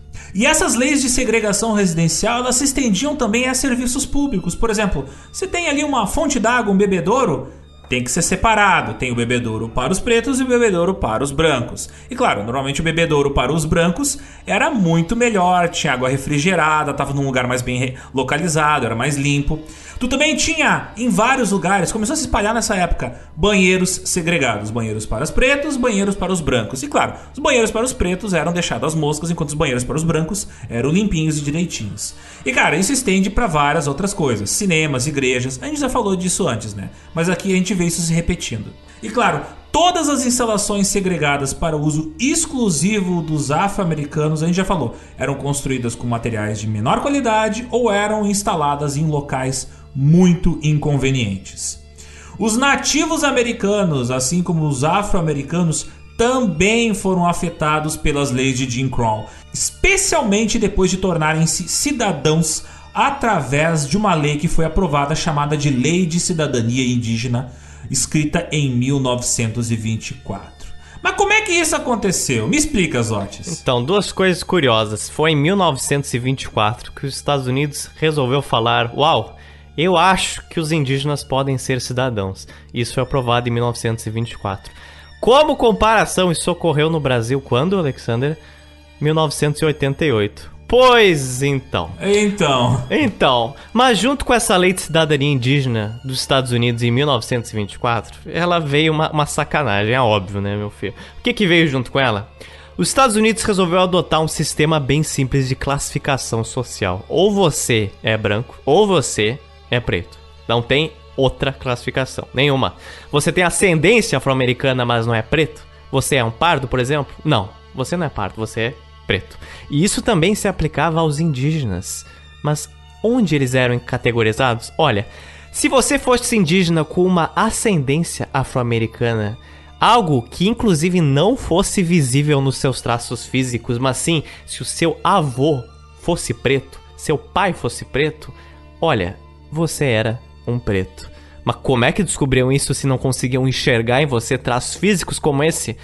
Eles iam lá e sim puxavam toda a sua árvore genealógica para descobrir se você tinha aí algum ancestral afro-americano. Cara, isso tem um cheirinho de eugenismo assim, bem fedorento. Tu acha? Isso levou a muitos pardos a começarem a usar produtos para embranquecer a pele, como cremes semelhantes à base, começaram a utilizar pós semelhantes ao blush.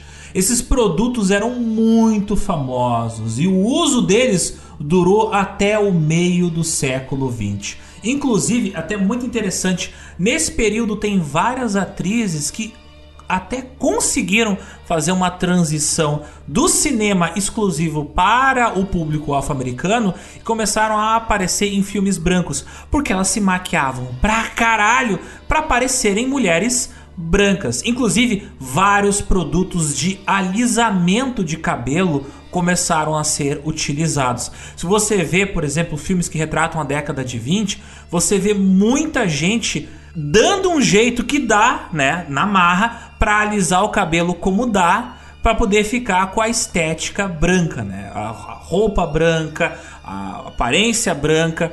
E em, em, filmes eu já vi dessa época, galera, até ajustar a exposição do filme, ah, o não, ISO pelo do filme, amor de Deus. pra atriz ficar mais branca, para ela conseguir trabalhar num filme porque ela era parda e ela queria trabalhar num filme onde tinham atores brancos, mas tinha a segregação racial. Então, para dar aquela enganada ali, porque ela é uma cantora foda, muito boa, e tinha que aparecer no filme, eles davam uma esbranquiçada. Assim, ó, enorme a quantidade de publicidade de produtos de embranquecimento que você encontra dessa época. Mas de novo, muitas vezes a galera era parda e, pô, eu preciso trabalhar. Então dava um jeito de dar uma improvisada para conseguir passar batido e não ser incomodado pelos racistas. Outro produto fruto desse período de forte segregação racial foi o chamado Livro Verde. Ele era um guia completo para o motorista afro-americano. Quem era preto nos Estados Unidos nessa época e tinha carro era como dirigir no meio de um tiroteio. Por causa que você não sabia qual era o posto que era segregado, você não sabia qual era o restaurante que podia te expulsar. Então, esse livro verde, ele era um guia perfeito, porque ele dizia todos os lugares dos Estados Unidos, pelas rotas principais, pelas estradas principais, onde você poderia parar o seu carro e abastecer, quais eram as cidades que tinham aquelas leis do sundown, né, que você não poderia andar à noite, quais eram as estradas que eram perigosas, quais eram os restaurantes que não eram segregados? E principalmente quais eram os business ao longo do caminho que você queria fazer que eram de propriedade de pessoas pretas? E aí você não ia correr o risco de sofrer segregação e ou racismo, né? Então o livro verde salvou a vida de muita gente no período onde ele foi necessário. Mas eu te pergunto, Alexander, o livro verde, ele era um livro que dizia assim, ó, afro-americano, você não vai entrar aqui, você não merece entrar aqui, você será segregado para sempre, aceite, olhe onde você pode ou não entrar. Ou ele era um livro dizendo assim, meu querido afro-americano, você não quer morrer? Então evite esses lugares aqui, A, B, C e D. Qual dos dois era? Ele foi um livro escrito por um autor afro-americano para salvar a vida de motoristas afro-americanos, para evitar que eles passassem por constrangimentos ou pior, por morte. Curioso. No meio da estrada, entende? Ele era um guia de onde não ir e onde ir para não correr riscos. Você mencionou algo curioso, Alexander, que é sundown. Town. E esse é um outro tópico um tanto assustador, porque muitas cidades e bairros, muitas mesmo, tinham toque de recolher, não oficial, alguns até oficial, que continuou sendo usado até o final dos anos 60 para a população afro-americana. Era basicamente assim. Quem fosse um viajante preto passando pela cidade ou pelos condados e fosse pego na rua depois do sol se pôr, essa pessoa podia ser presa, podia apanhar ou mesmo podia ser linchada e morta. Fosse pela polícia, fosse pela população branca. Essas eram as chamadas cidades sundown towns, traduzindo em português, cidades do pôr do sol. Por quê? Quando o sol se põe, não pode ter preto na rua. Isso não se restringia só a estados do sul, se vocês estão pensando por isso. Existia em todos os estados. E embora seja bem difícil fazer uma contagem precisa, estima-se que existiram até 10 mil sundown towns entre 1890 e 1960, principalmente no centro-oeste e no oeste. Mas por que lá? Porque novamente foi lá a região onde muitos afro-americanos migraram. Estados mais novos, entre aspas, com menos resistência branca. Ou só um pouquinho, né? Porque pelo visto a resistência branca chegou lá bem rápido. Mas como é que você percebia que uma cidade era uma sundown town? Bem, a forma mais absurda, né, mais clara que mostrava que, opa, aqui é perigoso de eu entrar, eram as placas colocadas na entrada e na saída da cidade. Meu Deus. Por exemplo, em Alex, Arkansas, na década de 30, tinha uma placa na entrada da cidade que dizia o seguinte: N-R, não deixe o sol se pôr em Alex. Outras placas ali na região afirmavam o seguinte: somente brancos após o anoitecer. E muitas casas que eram colocadas para locação, elas tinham proprietários que não aceitavam nenhum tipo de inquilino afro-americano. Eles inclusive se mobilizavam vários proprietários para criar bairros e comunidades totalmente brancas. Isso podia ser desde algo combinado entre os proprietários, como estava ali ó, na frente da casa uma placa que dizia assim: não aceitamos afro-americanos. Em 1940, a cidade de Edmond, em Oklahoma, tinha um slogan que dizia o seguinte: Um bom lugar para se viver sem negros. A cidade de Mena, Arkansas, fazia algo parecido. Verões frios invernos suaves, sem nevascas, sem negros. Em outros casos também a política era aplicada por meio de normas e sanções menos formais para manter isso funcionando. As empresas que atendiam clientes pretos eram boicotadas pelos habitantes brancos da cidade, garantindo que os afro-americanos tivessem poucas, sequer alguma vaga de empresa nessas cidades. E não me surpreende, meu caro Zotes, que sundown towns existam até hoje. Isso mesmo, ouvintes. Não são algumas, são centenas delas, presentes em todos os estados dos Estados Unidos continental. Tem um site que mapeia todas elas de acordo com os estados e infelizmente muitas delas claramente estão bem longe de deixar de ser sundown towns nos próximos anos. Então vai estar tá no post deste episódio o link onde você encontra essas cidades. Infelizmente é um mapa dos Estados Unidos que você clica em qualquer estado e ele abre uma listona que tipo você vai dando scroll down no seu telefone, no seu celular e ela e ela não acaba, cara. É perturbador. Você assim, ó, não. Nesse estado de fim do mundo dos Estados Unidos não deve ter nenhuma. E assim, tem em todos. Pois é.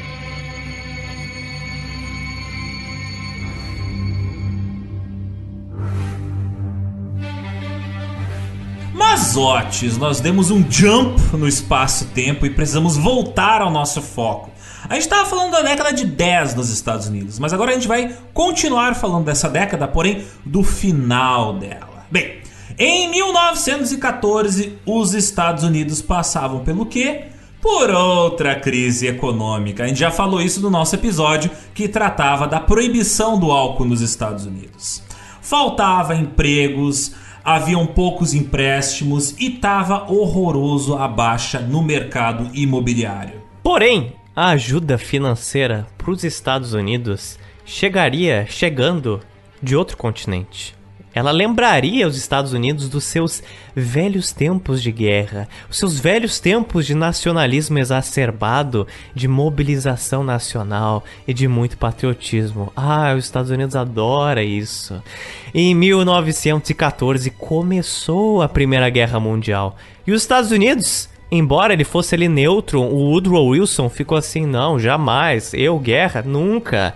Os Estados Unidos ele se tornou um grande parceiro financeiro da Inglaterra e comercial em um ritmo que só iria crescer ao longo da guerra. Em abril de 1917, mais de 2 bilhões em dólares em mercadorias foram vendidas para os aliados, principalmente a Inglaterra. Os Estados Unidos, loucos por uma guerra como vocês bem sabem que eles são, não tinham guerra há várias décadas e viram ali novamente uma oportunidade de sair daquele ciclo de recessões econômicas. Estados Unidos tem esse costume de se reestruturar através de guerras. Ele já estava em abstinência já nessa época. É, não, quero uma treta, quero uma treta. Presidente Woodrow Wilson prometeu que os Estados Unidos ficaria neutro durante o conflito. Porém, em abril de 1917, os alemães tiveram a inteligentíssima ideia de utilizar os seus U-boats, os seus submarinos, para afundar vários navios mercantes dos Estados Unidos que estavam circulando pelo Oceano Atlântico. Aí, claro, o pessoal nos Estados Unidos falou: opa, isso não pode ficar de graça. A gente precisa revidar. E era uma coisa um pouco óbvia, né? Existem coisas óbvias na vida. E uma coisa óbvia é que no meio de um conflito por terra ou por mar, se você tem navios mercantes que ajudam seus inimigos, o que você vai fazer com esses navios mercantes? Hã? Você vai destruir eles, que foi o que aconteceu. Então, da mesma forma como Pearl Harbor não foi uma coisa inesperada, destruir esses navios mercantes americanos não foi algo inesperado, não. E a partir daí, o discurso do Wilson, é claro, ele mudou bastante, que os Estados Unidos entrou com tudo na guerra. Mais de 350 mil afro-americanos serviram na Primeira Guerra Mundial, principalmente em frentes francesas contra os alemães. Em outubro de 1917, mais de 600 afro-americanos foram comissionados como capitães e primeiro e segundo tenentes. E embora estivessem ganhando posições mais altas no exército, isso não significou necessariamente que eles estivessem recebendo um tratamento igual ou próximo disso. A lei de Jim Crow seguia os afro-americanos mesmo fora dos Estados Unidos. Na Europa, homens brancos se recusavam a saudar oficiais pretos e muitos oficiais pretos proibidos de entrar nos clubes e aposentos dos oficiais. O departamento de guerra raramente intercedia nessas situações e a discriminação geralmente era ignorada ou às vezes até tolerada, porque era algo normal na terra natal desses soldados. Como muitos civis do Sul protestaram contra o fato de pretos de outros estados morarem em campos de treinamento próximos, o Departamento de Guerra estipulou que não mais de um quarto dos estagiários em qualquer acampamento do Exército dos Estados Unidos poderia ser afro-americano. E mesmo quando eles eram integrados em campos de guerra, esses soldados pretos eram frequentemente maltratados e às vezes passavam muito tempo sem roupas adequadas. Tiveram relatos de soldados pretos, para tu ter uma ideia disso, recebendo uniformes da Guerra Civil Americana. Cara, como isso ocorre? Eles eram forçados a dormir do outro lado de fora das barracas, em barracas improvisadas de madeira, e ficavam assim, ó, literalmente do lado, assim, ó, uma barraca de oficiais e uma barraca para pretos. Então pensa só nisso. Você recebe o um uniforme para lutar numa guerra que tem 60 anos de idade ou uniforme. Ou uniforme, cara. Alguns pretos eram forçados a comer fora das tendas nos meses de inverno, enquanto outros ficavam sem trocar de roupa por meses. Eram os afro-americanos que cavavam as trincheiras, removiam as granadas não detonadas dos campos. Imagina o quão arriscado era isso. Eram eles que retiravam o arame farpado dos campos ali de batalha e eram eles que enterravam os corpos dos soldados mortos. E um dos principais regimentos afro-americanos da Primeira Guerra foram os porto-riquenhos que compunham o 30-69 Regimento da Infantaria dos Estados Unidos. Eles passaram 191 dias nas trincheiras da linha de frente na guerra, mais do que qualquer outra unidade americana postada na Europa, e eles foram também as tropas que sofreram as maiores perdas, mais do que qualquer outro regimento americano, com mais de 1.500 baixas. Mas quando eles voltaram para os Estados Unidos, eles fizeram uma parada em Nova York, em Harlem, e lá várias escolas afro-americanas liberaram os seus estudantes para assistir a essa parada, que ficou no imaginário de muita gente.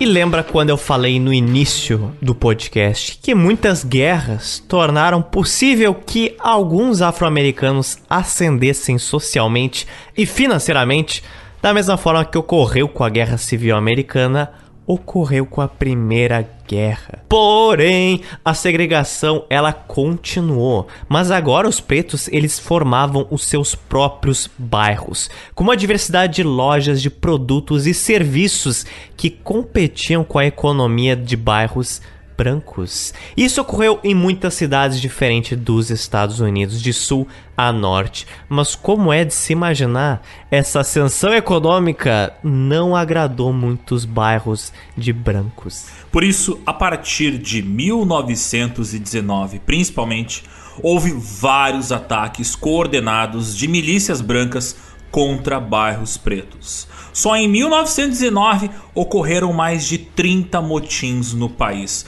que destruíram bairros inteiros.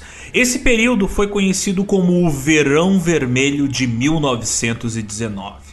A comunidade branca, através de financiamento de mídia e de grupos armados, vinculavam notícias que bairros pretos estavam ligados à Revolução Russa de 1917 e agora lutavam para destruir os Estados Unidos internamente, utilizando o quê? O comunismo! O comunismo! E é curioso ver que essa era uma desculpa muito utilizada contra sindicatos, socialistas e anarquistas no geral. Mas lembra que a gente falou que a maioria desses grupos trabalhistas, norte ou sul, era composta de brancos? Então, mas quem sofreu esses ataques desses motins eram quem? Pretos. Tão curioso, hein? Os afro-americanos também pegaram em armas para se defender, né? Não iam ficar de graça morrendo ali nas mãos dos brancos, das milícias brancas. E principalmente aqueles que tinham participado da Primeira Guerra Mundial estavam com sangue nos olhos, não iam deixar barato. Em Knoxville, no Tennessee, homens pretos armados se organizaram para repelir com sucesso centenas de manifestantes brancos que estavam atacando utilizando dinamite. E em Chicago, os afro-americanos formaram unidades de autodefesa após dias de motins nos seus bairros. Muitos desses defensores, eles eram veteranos da Primeira Guerra Mundial, como Harry Haywood, do 30 Regimento de Infantaria, um regimento totalmente preto. E ele falou que eu estava lutando na guerra errada. Os alemães não eram o inimigo. O inimigo estava bem aqui em casa. Em Washington, capital dos Estados Unidos, Carrie Johnson, de 17 anos, abriu fogo contra homens que invadiram sua casa enquanto mil manifestantes brancos sitiaram sua vizinhança. Em Aniston, no Alabama, um veterano preto, o sargento Edgar Caldwell, foi expulso da seção branca de um bonde, chutado para fora do carro e atacado pelo motorista e condutor branco. Caldwell atirou com sua pistola duas vezes, matando o motorista. Enquanto muitas cidades construíram bairros pretos que conseguiam se financiar, se armar, tornaram-se prósperos economicamente, muitos pretos do sul permaneciam tão pobres quanto antes da guerra. Mas lá também ocorreram motins, mas com a diferença que muitos desses afro-americanos não tinham porte de arma, não eram veteranos e eles tinham economicamente, socialmente, militarmente uma resistência bem menor. Um desses exemplos foi em 1919, na cidade de Elaine, no Arkansas, durante o período do Verão Vermelho. Os fazendeiros pretos trabalhavam em terras de brancos, produzindo e colhendo algodão. Porém, como a maioria dos pretos eram analfabetos, eles não sabiam quanto de fato os donos das plantações vendiam o seu algodão, a que preço. Eles não sabiam quanto eles lucravam de verdade, o quanto era repassado para eles. Até mesmo os alfabetizados que sabiam ler, eles não recebiam nenhum tipo de informação ou satisfação dos donos das terras. Ao longo do tempo, ficou óbvio que os brancos donos de terra estavam sacaneando os fazendeiros, lucrando muito mais do que tinha sido acordado no pagamento que eles deveriam receber. Por isso, os fazendeiros pretos começaram a se organizar através de uma associação que levou 100 afro-americanos a se reunirem na frente da igreja Hotspur. Mas senadores e governadores que eram membros de uma organizaçãozinha chamada Ku Klux Klan contataram e chamaram forças federais para estar presente na frente dessa igreja exatamente no dia dessa mobilização.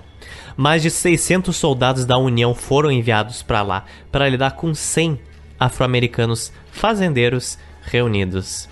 Então não se sabe como é que começou, não é possível outro resultado, mas ocorreu que dois afro-americanos foram baleados, o que levou uma escalada do conflito e um motim enorme feito por soldados da União e por outros brancos. A mídia falou que 11 homens pretos e 5 brancos morreram, mas muitas testemunhas oculares disseram que viram mais de 100 afro-americanos mortos. Esse massacre serviu de mídia para os próprios brancos. Sim, de mídia para os brancos. Mas como? Olha só, o New York Times escreveu na sua manchete do dia seguinte o seguinte: liga só. Massacre planejado contra brancos ocorreu hoje.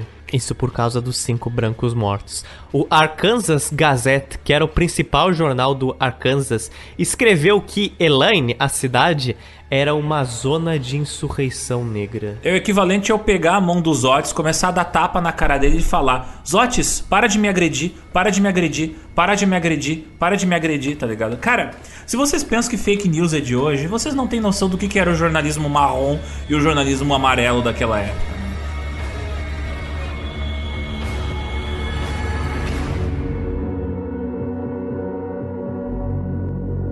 Isso não foi muito diferente do que ocorreu um ano depois na Flórida, em Ocoee. Esse evento aqui conseguiu transformar um bairro totalmente afro-americano em um bairro 100% branco. Mas como é que isso aconteceu? Bem, no dia da eleição presidencial em 1920, um ataque promovido por brancos queria impedir que os pretos votassem, como era padrão ali naquelas épocas da Jim Crow. E um cara chamado Mose Norman teria sido um dos afro-americanos insistentes. Ele tentou votar duas vezes no mesmo dia e não conseguiu. Se espalhou um boato entre as comunidades brancas que o Mose Norman tinha se refugiado na casa de um empresário preto, o Julius Perry. O motim branco foi até a casa dele, mas o problema é que o Julius Perry tinha porte de arma e matou dois brancos. Cara, isso deu mó merda. Isso foi o suficiente para começar um motim desordenado de brancos ali na cidade de Ocoee, que começaram a linchar e destruir praticamente todo o bairro afro-americano que existia na cidade. Isso gerou até uma diáspora de afro-americanos da região, tornando Ocoee uma cidade predominantemente branca. E o que ocorreu com o Moss Norman, o cara que tentou votar duas vezes? Não se sabe. O que ocorreu com o Julius Perry? Também não se sabe, porque muitos desses motins promovidos por boatos eram boatos, eram informações que não foram descobertas até hoje. É possível que nenhum desses personagens tenha feito, inclusive, isso de verdade. Então, novamente, vocês ouvindo aqui decibéis de desinformação no Joe Pits. Mas o que de fato ocorreu é que ocorreu o massacre de Ocoee e teve uma diáspora afro-americana que se tornou uma cidade branca. Já os personagens centrais se fizeram o que eles fizeram, a gente não sabe. E agora nós temos que falar de uma das tragédias mais criminosamente esquecidas da história americana. Um massacre, uma destruição inteira de uma vizinhança, de um centro comercial, de uma cidade que tinha o potencial de trazer tanto bem-estar socioeconômico para uma população oprimida, mas enfim, um lugar que foi aniquilado não só do mapa, mas também da história. Um dos mais conhecidos exemplos de motins de brancos aniquilando uma região onde habitavam afro-americanos no início do século XX foi o massacre de Tulsa, em Oklahoma. O bairro de Greenwood era uma região que tinha cerca de 10 mil pessoas. Continha 35 blocos de prédios com 20 marcenarias, 23 restaurantes, 4 farmácias. Era conhecida como a Black Wall Street da América, porque era uma região rica, cheia de comércios. Em Greenwood, cerca de 40% dos residentes eram profissionais qualificados, como médicos, farmacêuticos, carpinteiros e cabeleireiros. Embora a maioria vivesse de aluguel, muitos eram proprietários das suas casas. Mas esse bairro não existe mais. Ele foi todo destruído em menos de 24 horas. Tudo ocorreu em 30 de maio de 1921, quando o boato se espalhou pela região de que um jovem preto de 19 anos de idade teria feito uma agressão sexual contra uma menina branca de 17 anos que era uma operadora de elevador. Os relatos sobre o evento divergem, com alguns deles dizendo que o menino tropeçou e agarrou no braço da senhorita Page para não cair, Outros relatos teriam dito que ele teria agredido ela.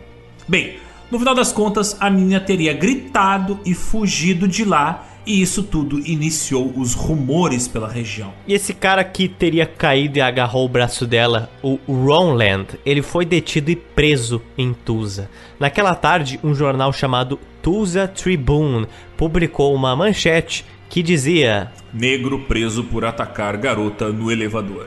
E essa manchete, óbvio, mobilizou uma multidão enorme de brancos linchadores até o tribunal. Então você vê só, é um padrão quase de motins. Ocorre alguma coisa confusa, algum jornal vai lá e publica uma manchete escrotíssima e dá no que dá. Então veja o poder que a mídia tem. E duas vezes um grupo de tusanos pretos armados, muitos deles veteranos da Primeira Guerra, se ofereceram para ajudar e proteger o Sr. Ronland, o cara que foi preso pela suposta acusação. Mas esses tusanos foram recusados pelo xerife. Quando esse grupo de tusanos pretos se encontraram com os linchadores brancos, Cara, os resultados não poderiam ser outros. Começou uma briga, né? Um tiroteio que mais tarde virou um motim de brancos armados passando ali pelo bairro de Greenwood, que estavam em um número muito, muito maior do que os residentes pretos. Alguns manifestantes brancos receberam até armas de funcionários civis. Perto do amanhecer, a multidão branca atacou Greenwood. Os brancos botaram fogo em tudo, assaltando lojas e residências. Foram 35 blocos de prédios queimados, 300 mortos, centenas de feridos e um número de, que vai de 8 mil a 10 mil desabrigados. Mais de 1.470 casas queimadas ou saqueadas e 6 mil detidos em campos de internamento. No total, o massacre levou uma perda econômica de valores atuais corrigidos de 30 milhões de dólares para o Oklahoma.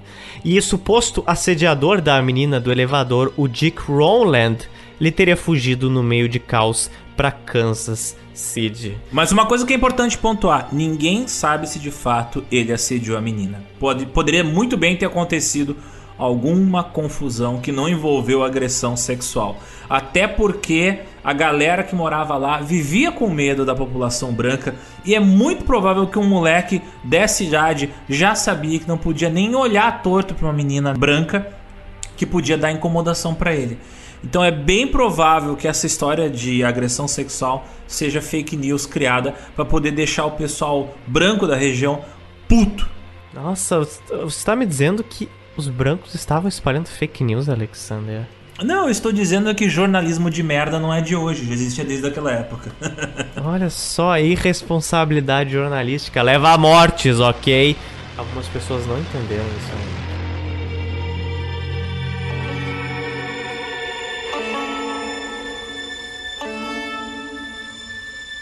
E como nós já falamos no nosso episódio que tratava sobre a lei seca nos Estados Unidos, foi por volta da década de 20, final da década de 10, início da década de 20, que surgiu a segunda e mais poderosa e maior versão da Ku Klux Klan. Ela começou na Geórgia e foi crescendo para mais para o lado do meio oeste e o oeste dos Estados Unidos. Mas por que isso aconteceu? Bem, tem um evento cultural muito importante que aconteceu nessa época que estimulou o surgimento dessa segunda encarnação da clã. Nessa época foi lançado um filme chamado o Nascimento de uma Nação, de 1915. Ele iria incentivar a guinada do movimento da KKK. O Nascimento de uma Nação é um filme que conta a história de uma cidadezinha do sul dos Estados Unidos, onde a população branca é mostrada no filme sofrendo nas mãos de políticos pretos corruptos que causam todo tipo de abuso e destroem a cidade e são mostrados como selvagens. Não preciso dizer que o filme foi feito por uma galera meio racista, meio não, bastante racista. Meio. E todos os atores principais que interpretam afro-americanos são Ah, não, blackface. não, não, não. Ai, Blackface assim, ó, escrachada. O filme é muito importante você assistir por causa do contexto histórico dele, até porque dentro da história do cinema ele foi o primeiro grande blockbuster e o primeiro filme que estabeleceu a montagem moderna americana, mas infelizmente o diretor escolheu o pior assunto possível para colocar no primeiro grande filme blockbuster da história da humanidade. Mas vamos lá. Ah, vai ver, virou blockbuster por causa disso. É, dizem que no sul ele fez um enorme sucesso. No norte teve bastante protesto contra ele. Até protestos das organizações de direitos civis que nós já citamos. Mas no sul, nossa, esse filme fez muito, muito, muito, muito, muito sucesso. Tanto sucesso que os uniformes da clã que apareciam no filme inspiraram os uniformes da clã Ai, que Deus. surgiu na década de 20. A clã da década de 20 fazia cosplay. Sim, cosplay de racista Evil from Hell do Mal. Então, na década de 20, por vários outros motivos também, né? Por causa das leis de Jim Crow, por causa da galera querendo evitar que os pretos se misturassem com os brancos, a Ku Klux Klan foi empregando técnicas de marketing e foi criando uma estrutura organizacional onde eles se transformaram numa organização fraternal. Lembrando, antes a clã ela era uma organização quebrada, agora tinha até carteirinha para os seus membros. Aqui eles começaram a criar uniformes e a cor do uniforme definia qual era o seu rank dentro da estrutura. Por exemplo, os líderes, né, os grandes dragões da clã surgem nessa época. E os valores da clã se enraizaram em várias comunidades, principalmente protestantes, fazendo parte das atividades, fazendo parte do cotidiano das pessoas. Estava presente em feiras, em festas, em eventos políticos, sociais, bailes, tinha até foto dos caras em parques de diversão. Tem uma foto muito famosa que eu acho muito engraçada, engraçada no sentido de que ela é ridícula. Mas assim, ó, uma roda gigante, onde todo mundo que tá na roda gigante é os caras da clã. Ah, eu vi essa foto. Cara, que foto nojenta. Ela é engraçada porque ela é nojenta. Tipo, que esses caras são ridículos, vai se fuder. E assim, toda vez que a clã fazia um evento nessas cidadezinhas do interior onde não acontecia nada, era um evento que toda a galera vinha. Porque, como eu disse, não acontecia nada nessas cidades. E quem organizava eventos sociais era a clã. Então a clã controlava muitas vezes a vida social dessas cidadezinhas do interior. Às vezes até capitais do sul dos Estados Unidos. E essa segunda versão da clã, ela floresceu muito, ficou muito forte nos estados do sul e foi, claro, se espalhando para o norte, vendendo, claro, aquela imagem bonitinha deles dos trajes branco padrão com o chapelão, a máscara chapelão pontiaguda. O Zé Gotinha do inferno. Não, não, meu Deus, não faça isso com o Zé. Faça isso com o Zé Gotinha. Foi nessa época que a clã começou aquela tradição dela de fazer queima de cruzes na frente da casa da galera ou em eventos sociais. E também foi nessa época que eles começaram os grandes desfiles em massa pelas ruas das cidades que eles controlavam para intimidar seus opositores políticos, né? Pra tu ter uma ideia, olha só, em 1924, Zotes, chuta quantos membros integravam a clã? Quantos americanos faziam parte da KKK? Olha, tinha 4 milhões de membros a KKK em 1924. Em 1926, sabe o que eles fariam, Alexander? O quê? Olha, eles fecharam a rua, a avenida mais importante de Washington DC, que dá no Capitólio, que dá na Casa Branca, e eles marcharam de boaças e nada ocorreu. Cara, se vocês têm dúvida, acham que isso é fake news nossa, procura na internet Marcha em Washington KKK e vocês vão ficar bastante impressionados como era a sociedade naquela época e o tipo de absurdo que a galera aceitava acontecendo na frente de casa. Tem filme disso aí, filme gravado, filme colorizado hoje em dia em qualidade absurda que parece hoje isso.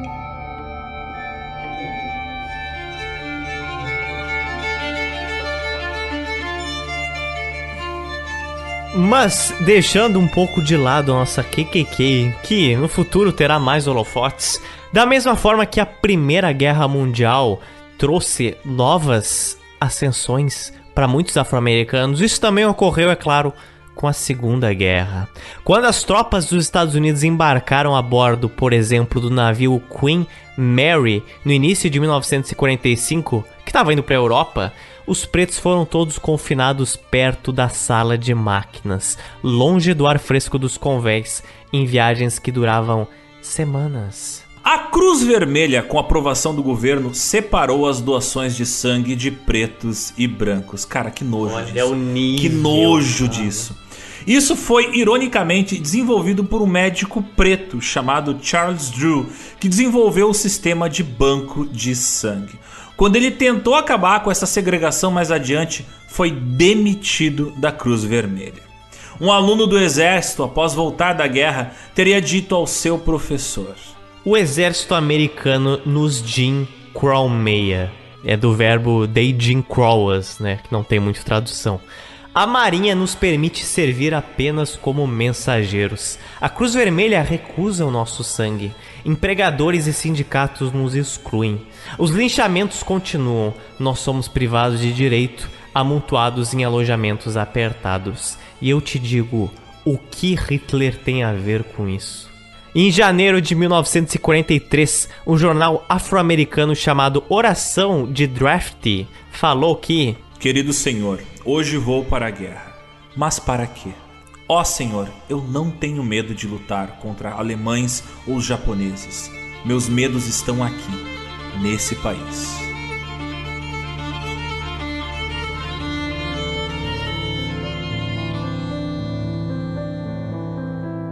E durante as duas grandes guerras mundiais, inclusive entre elas, muitos afro-americanos migraram do sul para o meio oeste, para essas novas terras habitáveis, por assim dizer, no deserto do país. Esse foi um movimento que se estendeu ao longo de todo o século XX. Teve alguns picos, mas foi quase contínuo.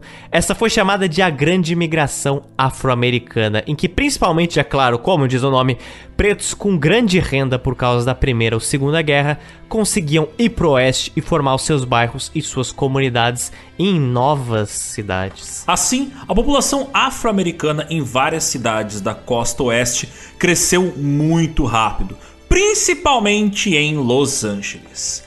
Em 1940, os afro-americanos em Los Angeles, que eram 64 mil em 1940, compunham 4% da população, foram para 350 mil em 1965, agora compondo 14% da população. É interessante ver como algumas conquistas da época sempre vêm acompanhadas de muito interesse. Mas em que sentido? Depois que milhares de afro-americanos ameaçaram marchar em Washington para exigir direitos iguais de trabalho, o então presidente Franklin Delano Roosevelt, ele emitiu a Ordem Executiva 8802 em 1941, e ela foi bem importante. Ela abriu a oportunidade de empregos na área de defesa nacional, na fabricação de armas, e abriu a oportunidade para outros empregos no governo para todos os americanos, independente de raça ou cor. O presidente seguinte, o Harry Truman, emitiu também a Ordem Executiva 9981, que eliminou a segregação racial nas Forças Armadas. É claro, na lei, na prática, isso ia demorar muito mais para ser resolvido. Isso também tinha um propósito bem claro, que era impulsionar mais a economia industrial do Oeste. E claro que a ocupação dessas terras do Oeste tem uma base muito mais problemática que em outro episódio a gente vai abordar. Mas isso era respaldado, essa ocupação dessas terras, pelos princípios do Destino Manifesto, que a gente falou lá no início, e também do raciocínio do filósofo o John Locke. Locke defendia que o indivíduo que desse mais produtividade à terra deveria ter o direito sobre ela. E o que que isso gera? Claro, milhares de desapropriações de terras indígenas feitas por americanos que argumentavam que se eles fossem donos daquelas terras, eles dariam mais utilidade a elas. É, lembrando que o conceito do Locke dos direitos naturais do homem não inclui todos os homens, nem todas as raças, quer dizer, só uma parte ínfima delas, né? Como a gente falou na nossa edição da especulação da Inglaterra, o Locke ele investia em uma empresa de tráfico de escravizados, a Royal African Company, porque para ele, africanos não eram homens com direitos indígenas também não entravam nesse quesito, não. Então a gente vê aqui valores, ideias vindas do século XVIII sendo aplicadas pelos Estados Unidos ainda em torno do meio do século XX, em 1940, quase 200 anos depois.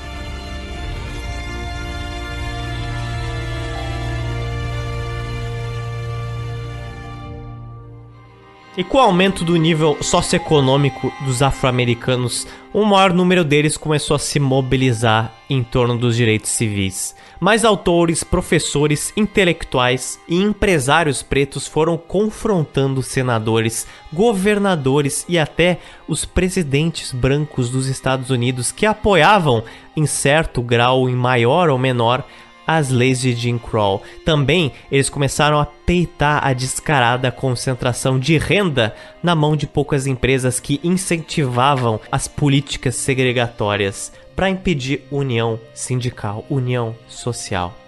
Discursos apaziguadores como o do Booker T. Washington foram caindo cada vez mais por terra. Em face a tantos linchamentos em bairros segregados que não acabaram de norte a sul, a leste a oeste do país, os baixos salários em poucas infraestruturas em bairros pretos se tornaram uma prioridade em acabar. Foi na mesma época da década de 40 que em cidades como Nova York e Los Angeles começaram a surgir várias organizações de luta pelos direitos civis. No início, timidamente, mas aos poucos elas foram ganhando força na mídia, inclusive fazendo protestos bastante barulhentos, como os protestos que foram feitos contra o filme O Som do Sul da Disney. Até é interessante comentar que muita gente defende esse filme racista que conta a história de uma fazenda onde todos os escravos são felizes por serem escravos. Que? Esse filme Muita gente diz: ah, mas ele era produto de sua época. Naquela época as pessoas tinham uma visão diferente. Não, meus queridos. Consultem os jornais publicados na época da produção e do lançamento desse filme. Desde que o Disney anunciou a porcaria desse filme, tinham protestos. E depois teve protestos na frente dos cinemas que exibiram esse filme. Então esse filme foi feito porque o Disney não queria admitir que era um filme racista, mas ele era. Porque ele conta a história de uma fazenda onde quem é preto e trabalha no campo de plantação é feliz, tá de boa. O, o, tem, tem até aquele estereótipo que hoje em dia é muito criticado do homem velho, preto, mágico, né? Que ele tem magia, ele ensina magia pra criança branca, sabe? Então, esse filme é extremamente problemático tremendamente recomendável vocês assistirem. É aquela dor que vocês precisam sentir para entender do que eu tô falando. Fica de recomendação: O Som do Sul. E é claro, é impossível a gente tentar resumir a história racial dos Estados Unidos em um podcast. São várias facetas em que a gente pode tomar diferentes histórias ou fins como objetivo. Mas nesse aqui, a gente cobriu as primeiras décadas, quase o primeiro século das leis de Jim Crow, em contextos que poucos são abordados. E na próxima edição, vocês vão ver que como essa segregação ela é assustadoramente atual. Porque por mais que as leis de Jim Crow tenham acabado, de novo, eu repito a minha frase que várias vezes eu falei nesse episódio. Na lei é uma coisa, na prática é outra bem mais complicada. E vocês também vão entender no nosso próximo episódio como as leis de Crow e como a grande migração influenciou no planejamento urbano dos Estados Unidos, resultando em situações políticas e sociais altamente militarizadas nos dias de hoje. E também vocês vão entender como que o planejamento urbano do oeste americano se tornou um grande problema para uma cidade que iria pegar fogo.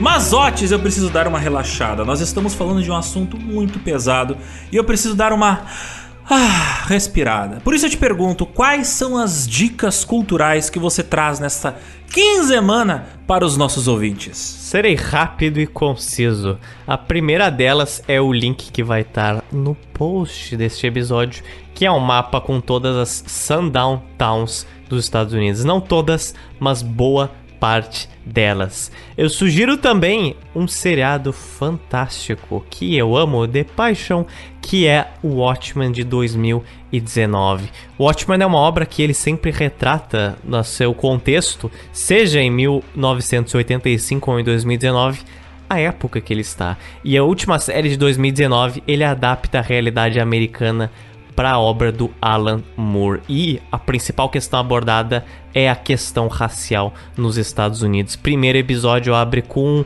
Massacre de Tulsa, 1921. Veja porque é só uma temporada, é curto e é bom e é um roteiro maravilhoso. É tudo que os outros gostam. Então vejam. Eu recomendo, tem no Netflix a 13 terceira emenda, que ele fala exatamente, adivinha do que? Ah, da 13 terceira emenda colocou aquele grande porém na abolição da escravidão.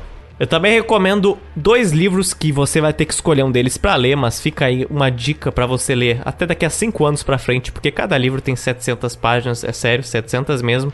Um deles eu sempre falo aqui, A People History of United States do Howard Zinn, e o segundo é o These Truths, essas verdades da Jill Lepore, que é a History of the United States. Histórias gerais sobre os Estados Unidos, mas muito muito bem resumidas. Também recomendo um último site que foi inclusive indicado pela nossa ouvinte, a Lilian, que mora em Nova Jersey, nos Estados Unidos, que é o Black Citizenship de Nova York. Esse site ele aponta vários temas que a gente abordou aqui, conquistas sociais, sindicais e também sobre a lei de Jim Crow na época da reconstrução. Mas, Otis, eu escuto uma buzina e essa buzina anuncia a entrega do quê?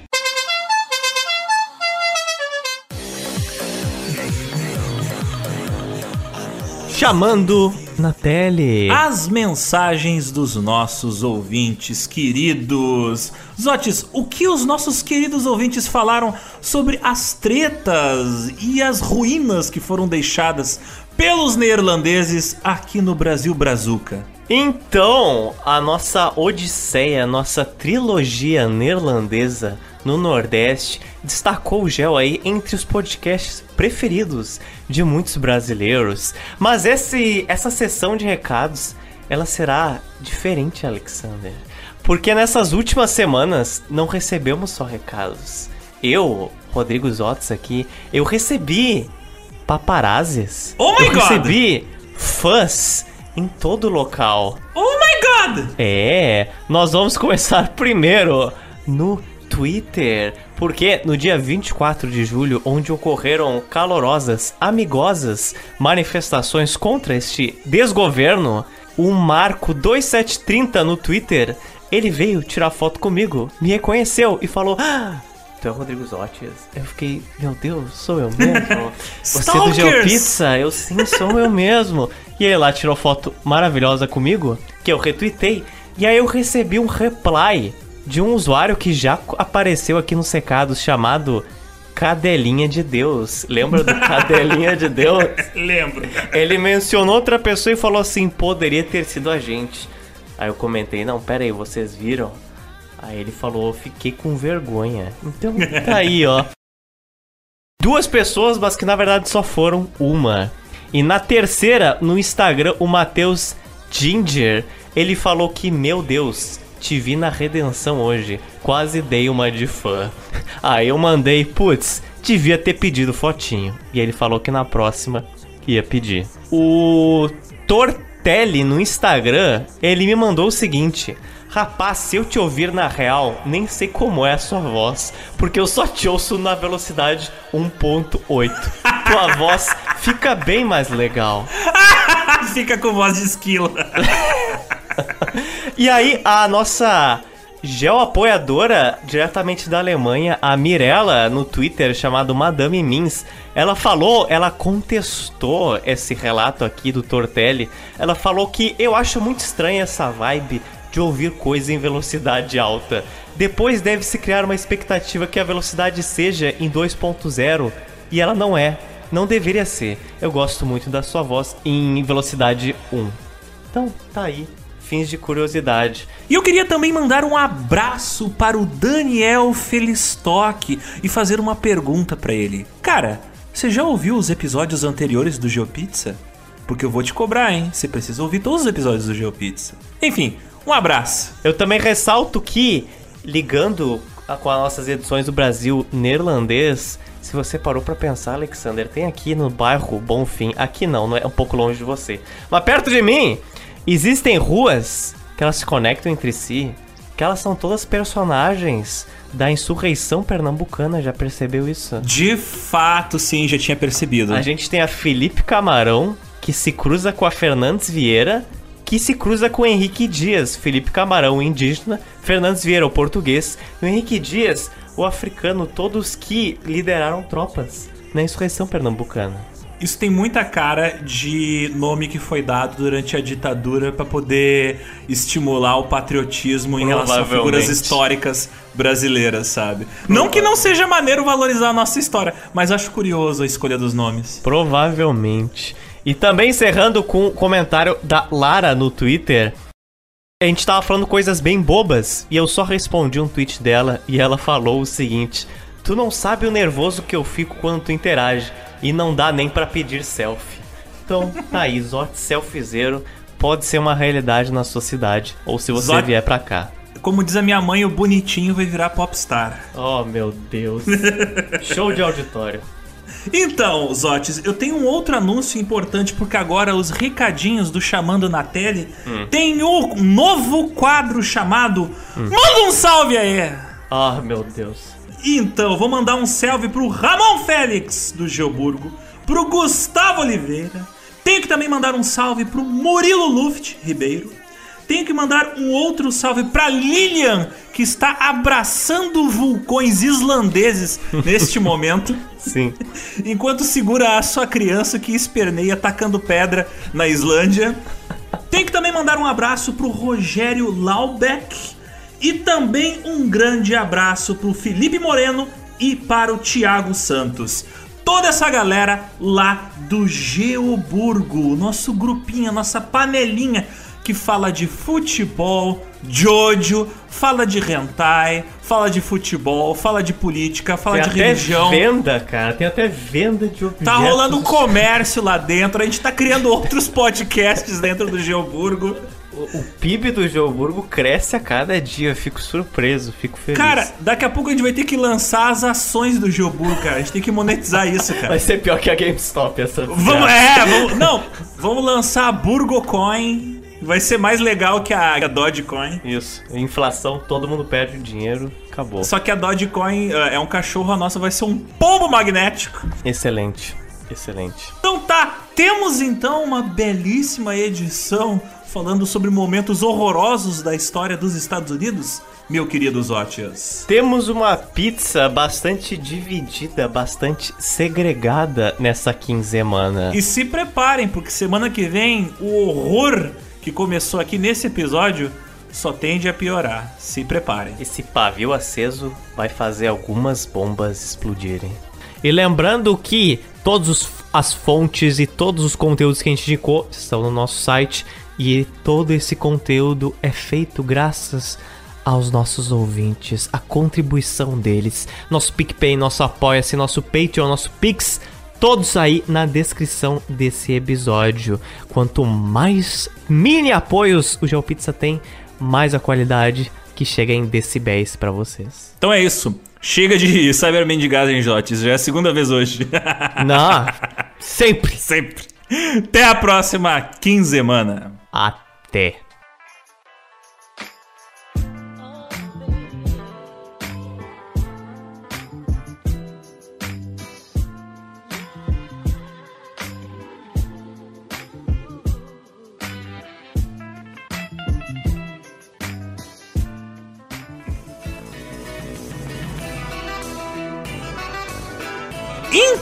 Zotes, eu te digo, em episódios anteriores eu afirmei que existe uma população de otakus muito grande dentro do Geoburgo, dentro do grupinho fechado dos nossos ouvintes que financiam este podcast.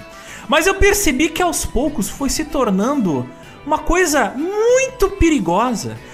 Foi surgindo um poder paralelo, Zotes. Ah, o golpe vem. E poder paralelo é sinônimo de crime. Zotes, aparentemente hum. está se formando uma facção dentro do Geoburgo exclusiva de Fujoshis. Por favor, Alexandre, contextualize Fujoshis para nós. Bem, Fujoshis são fãs de Aoi. O que, que é Aoi? Bem, procurem Já sabemos. no YouTube, procurem no Google Imagens, só que façam Esteja uma... sozinho. Esteja sozinho e faça uma safe search. Exatamente, Ctrl, Ctrl N para você. Então, a Carol, que é a nossa ouvinte, veio até a mim falar assim, Zotes. Queria anunciar que teve uma, uma, uma nova puxadinha do Joburgo. Aí eu fiquei, oi? É. Aí que tá, não é um puxadinho, é um dungeon. É um dungeon. Porque é perigoso. Carol veio me falar o seguinte: exatamente isso aqui. Bom dia, meu caro senhor Zotes. Venho lhe informar que o Geoburgo conectou pessoas.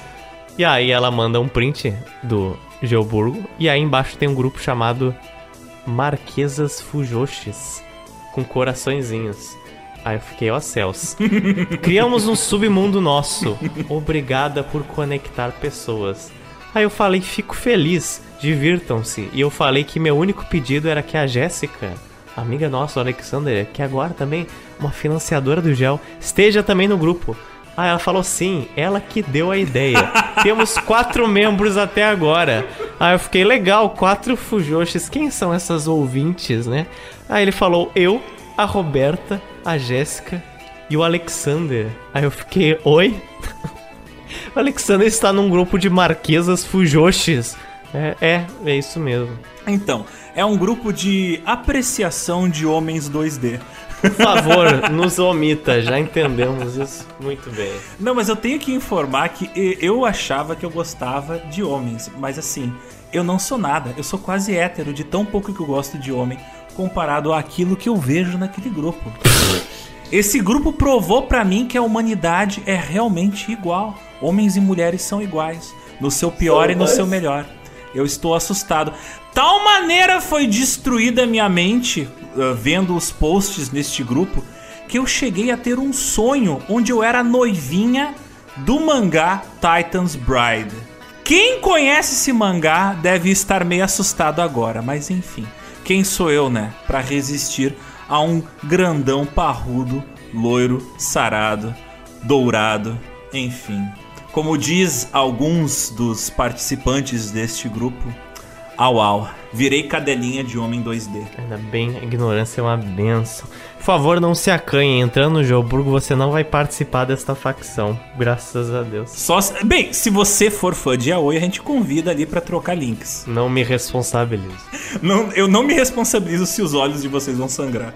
O, lega- o legal é que foi a Jéssica que me apresentou o Titan's Bride, então eu tô isento disso, entendeu? Eu fui, eu li apenas, mas não fui eu que descobri sozinho. Sabe sobre o que que é Titan's Bride, Otis? Até a próxima Então, quinzena. Titan's Bride é a história de um jovem que ele é solteiro, triste,